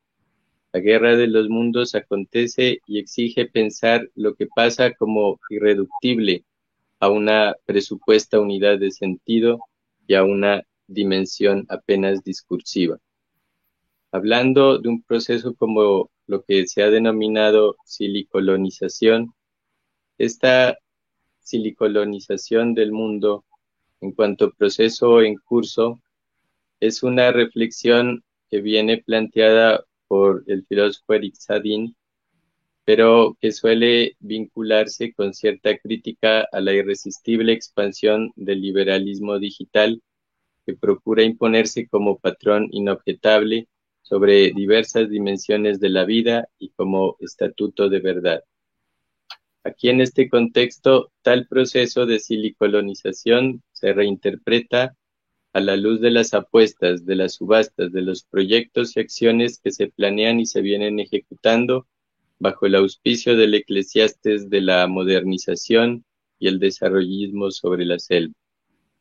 Podríamos, por dado un caso, por colocar un ejemplo, aproximarnos a tal perspectiva que se que esboza tal proceso en una entrevista que ofreció al diario El Espectador el biólogo, el biólogo Christian Samper, gerente del Besos Earth Fund, una bolsa de millones de dólares para ayuda, se dice, a la conservación de ecosistemas claves en el planeta. Pero al mismo tiempo se trata de cierto altruismo que no demora en levantar sospechas, y no solo por su retórica de gestión, ya que al mismo tiempo incluye en su agenda concreta programas y acciones nocivas, como la recolección de semillas que se alberga entre los bancos digitales de genética, supuesto esfuerzo para enfrentar la seguridad alimentaria, pero que sigue restando cómplice de la biopiratería tornada regla y derecho de unos pocos, y la correspondiente desposesión y el conveniente menosprecio de los conocimientos populares, de las herencias y escrituras que sustentan la vida. De allí que la propuesta que nos ofrece el pensamiento del animot se lo considera como una posibilidad de repensar en efecto las potencias políticas del animot en el ámbito de las luchas, las resistencias y las reivindicaciones en curso en la, Amazonía, como clave que permita no simplemente la reivindicación de lo que ha sido privado o excluido, como una clave que no solamente lleve a abrir las jaulas, que no solo se reduzca a la continuidad o a la discontinuidad con respecto a otros animales, plantas o minerales, sino más exigente aún, que venga a dejar resonar, a desmantelar todo otra mente las habituales gramáticas de la vida y las formas de comprender la solidaridad de los vivientes, de los murientes. Esto presupone no solo el reconocimiento de las luchas y resistencias, así como de las reivindicaciones, sino además y sobre todo exponerse y dejarse portar en la experimentación de esas travesías de escritura y pensamiento en efecto, cuyos trazos tienen lugar entre esas alteridades que solicitan a un mismo tiempo, interpelan al silencio y a hablar.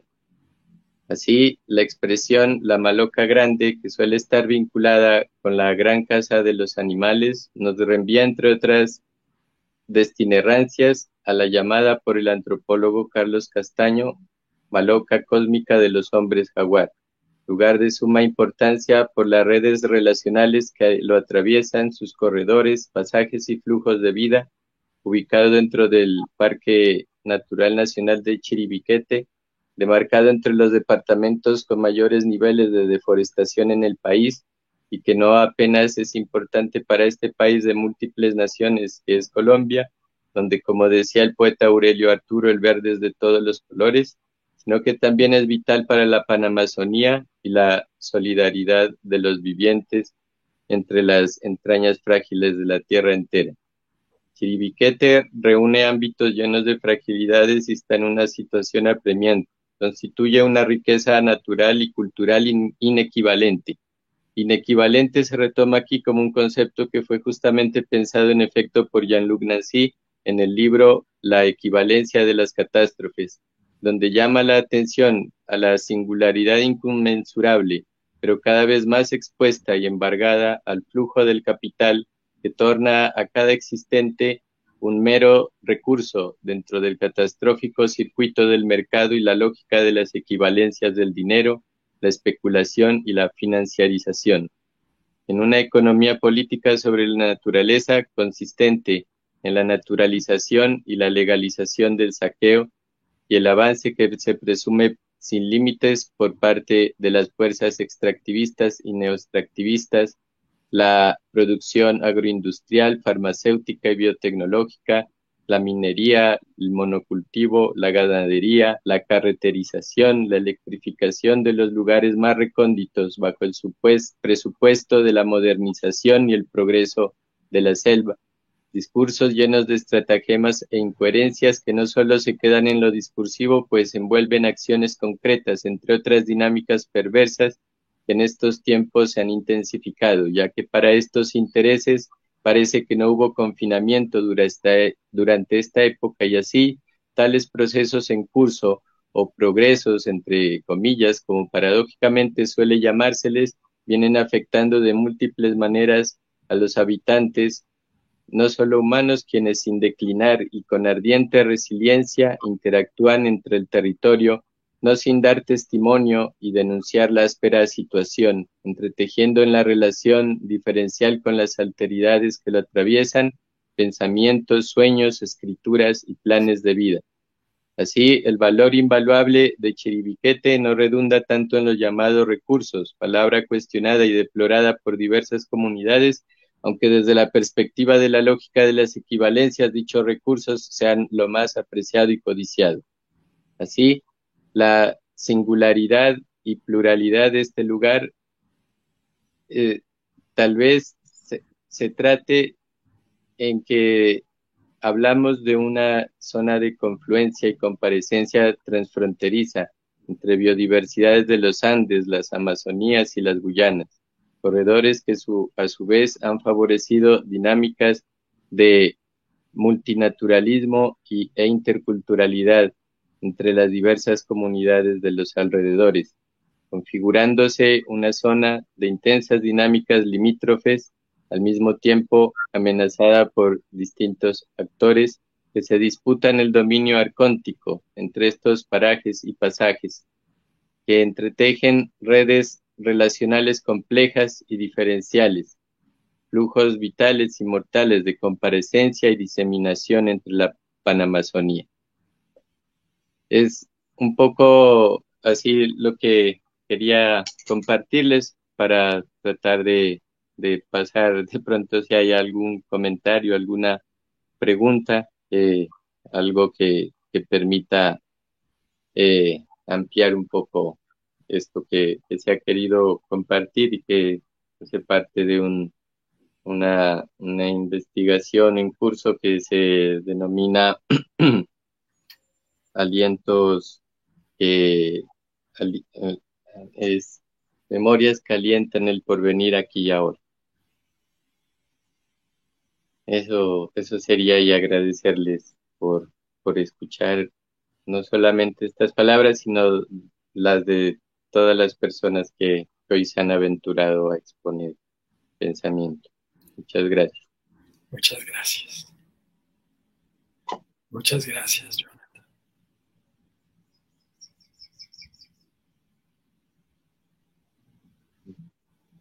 Muchas gracias, Jonathan, por la incidencia política tan ah, ligada a estos días a la espera de una nueva perspectiva eh, aquí en Colombia, en contra del extractivismo, de la falta de escrúpulos,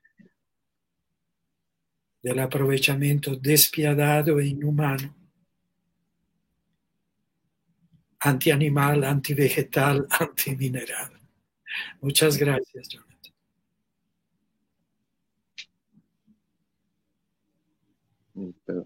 Muchas gracias por la escucha y, entonces eh, de pronto voy a ver si no hay alguna pregunta, algún comentario.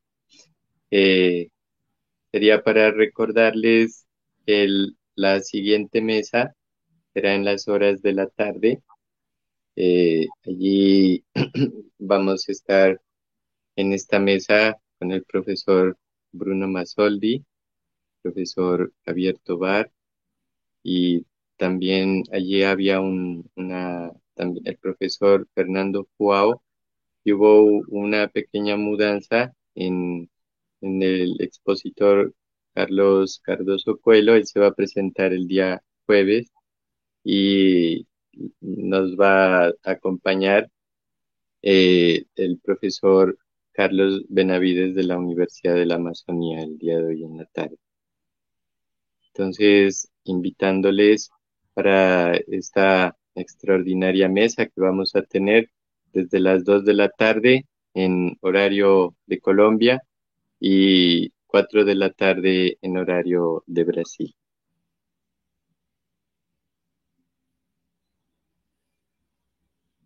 Aquí o, Fernando me fala, me dice que, en Brasil aún desconocen chiribiquete, ¿no? Y y, sería bien interesante, ¿no? Así aproximarse a, algo que no es exclusivo, ¿no? De una nación, digamos, como Colombia, sino que como muchos de los habitantes de las inmediaciones de este hermoso lugar señalan, es el, hace parte del corazón de la, de la Panamazonía, que es algo late para el mundo entero. De cierta manera, entonces, es, esta solicitación indómita la que nos interpelan estos encuentros, que también sirva para que nos aproximemos a este bello lugar hoy en día atravesado por diversas amenazas en curso.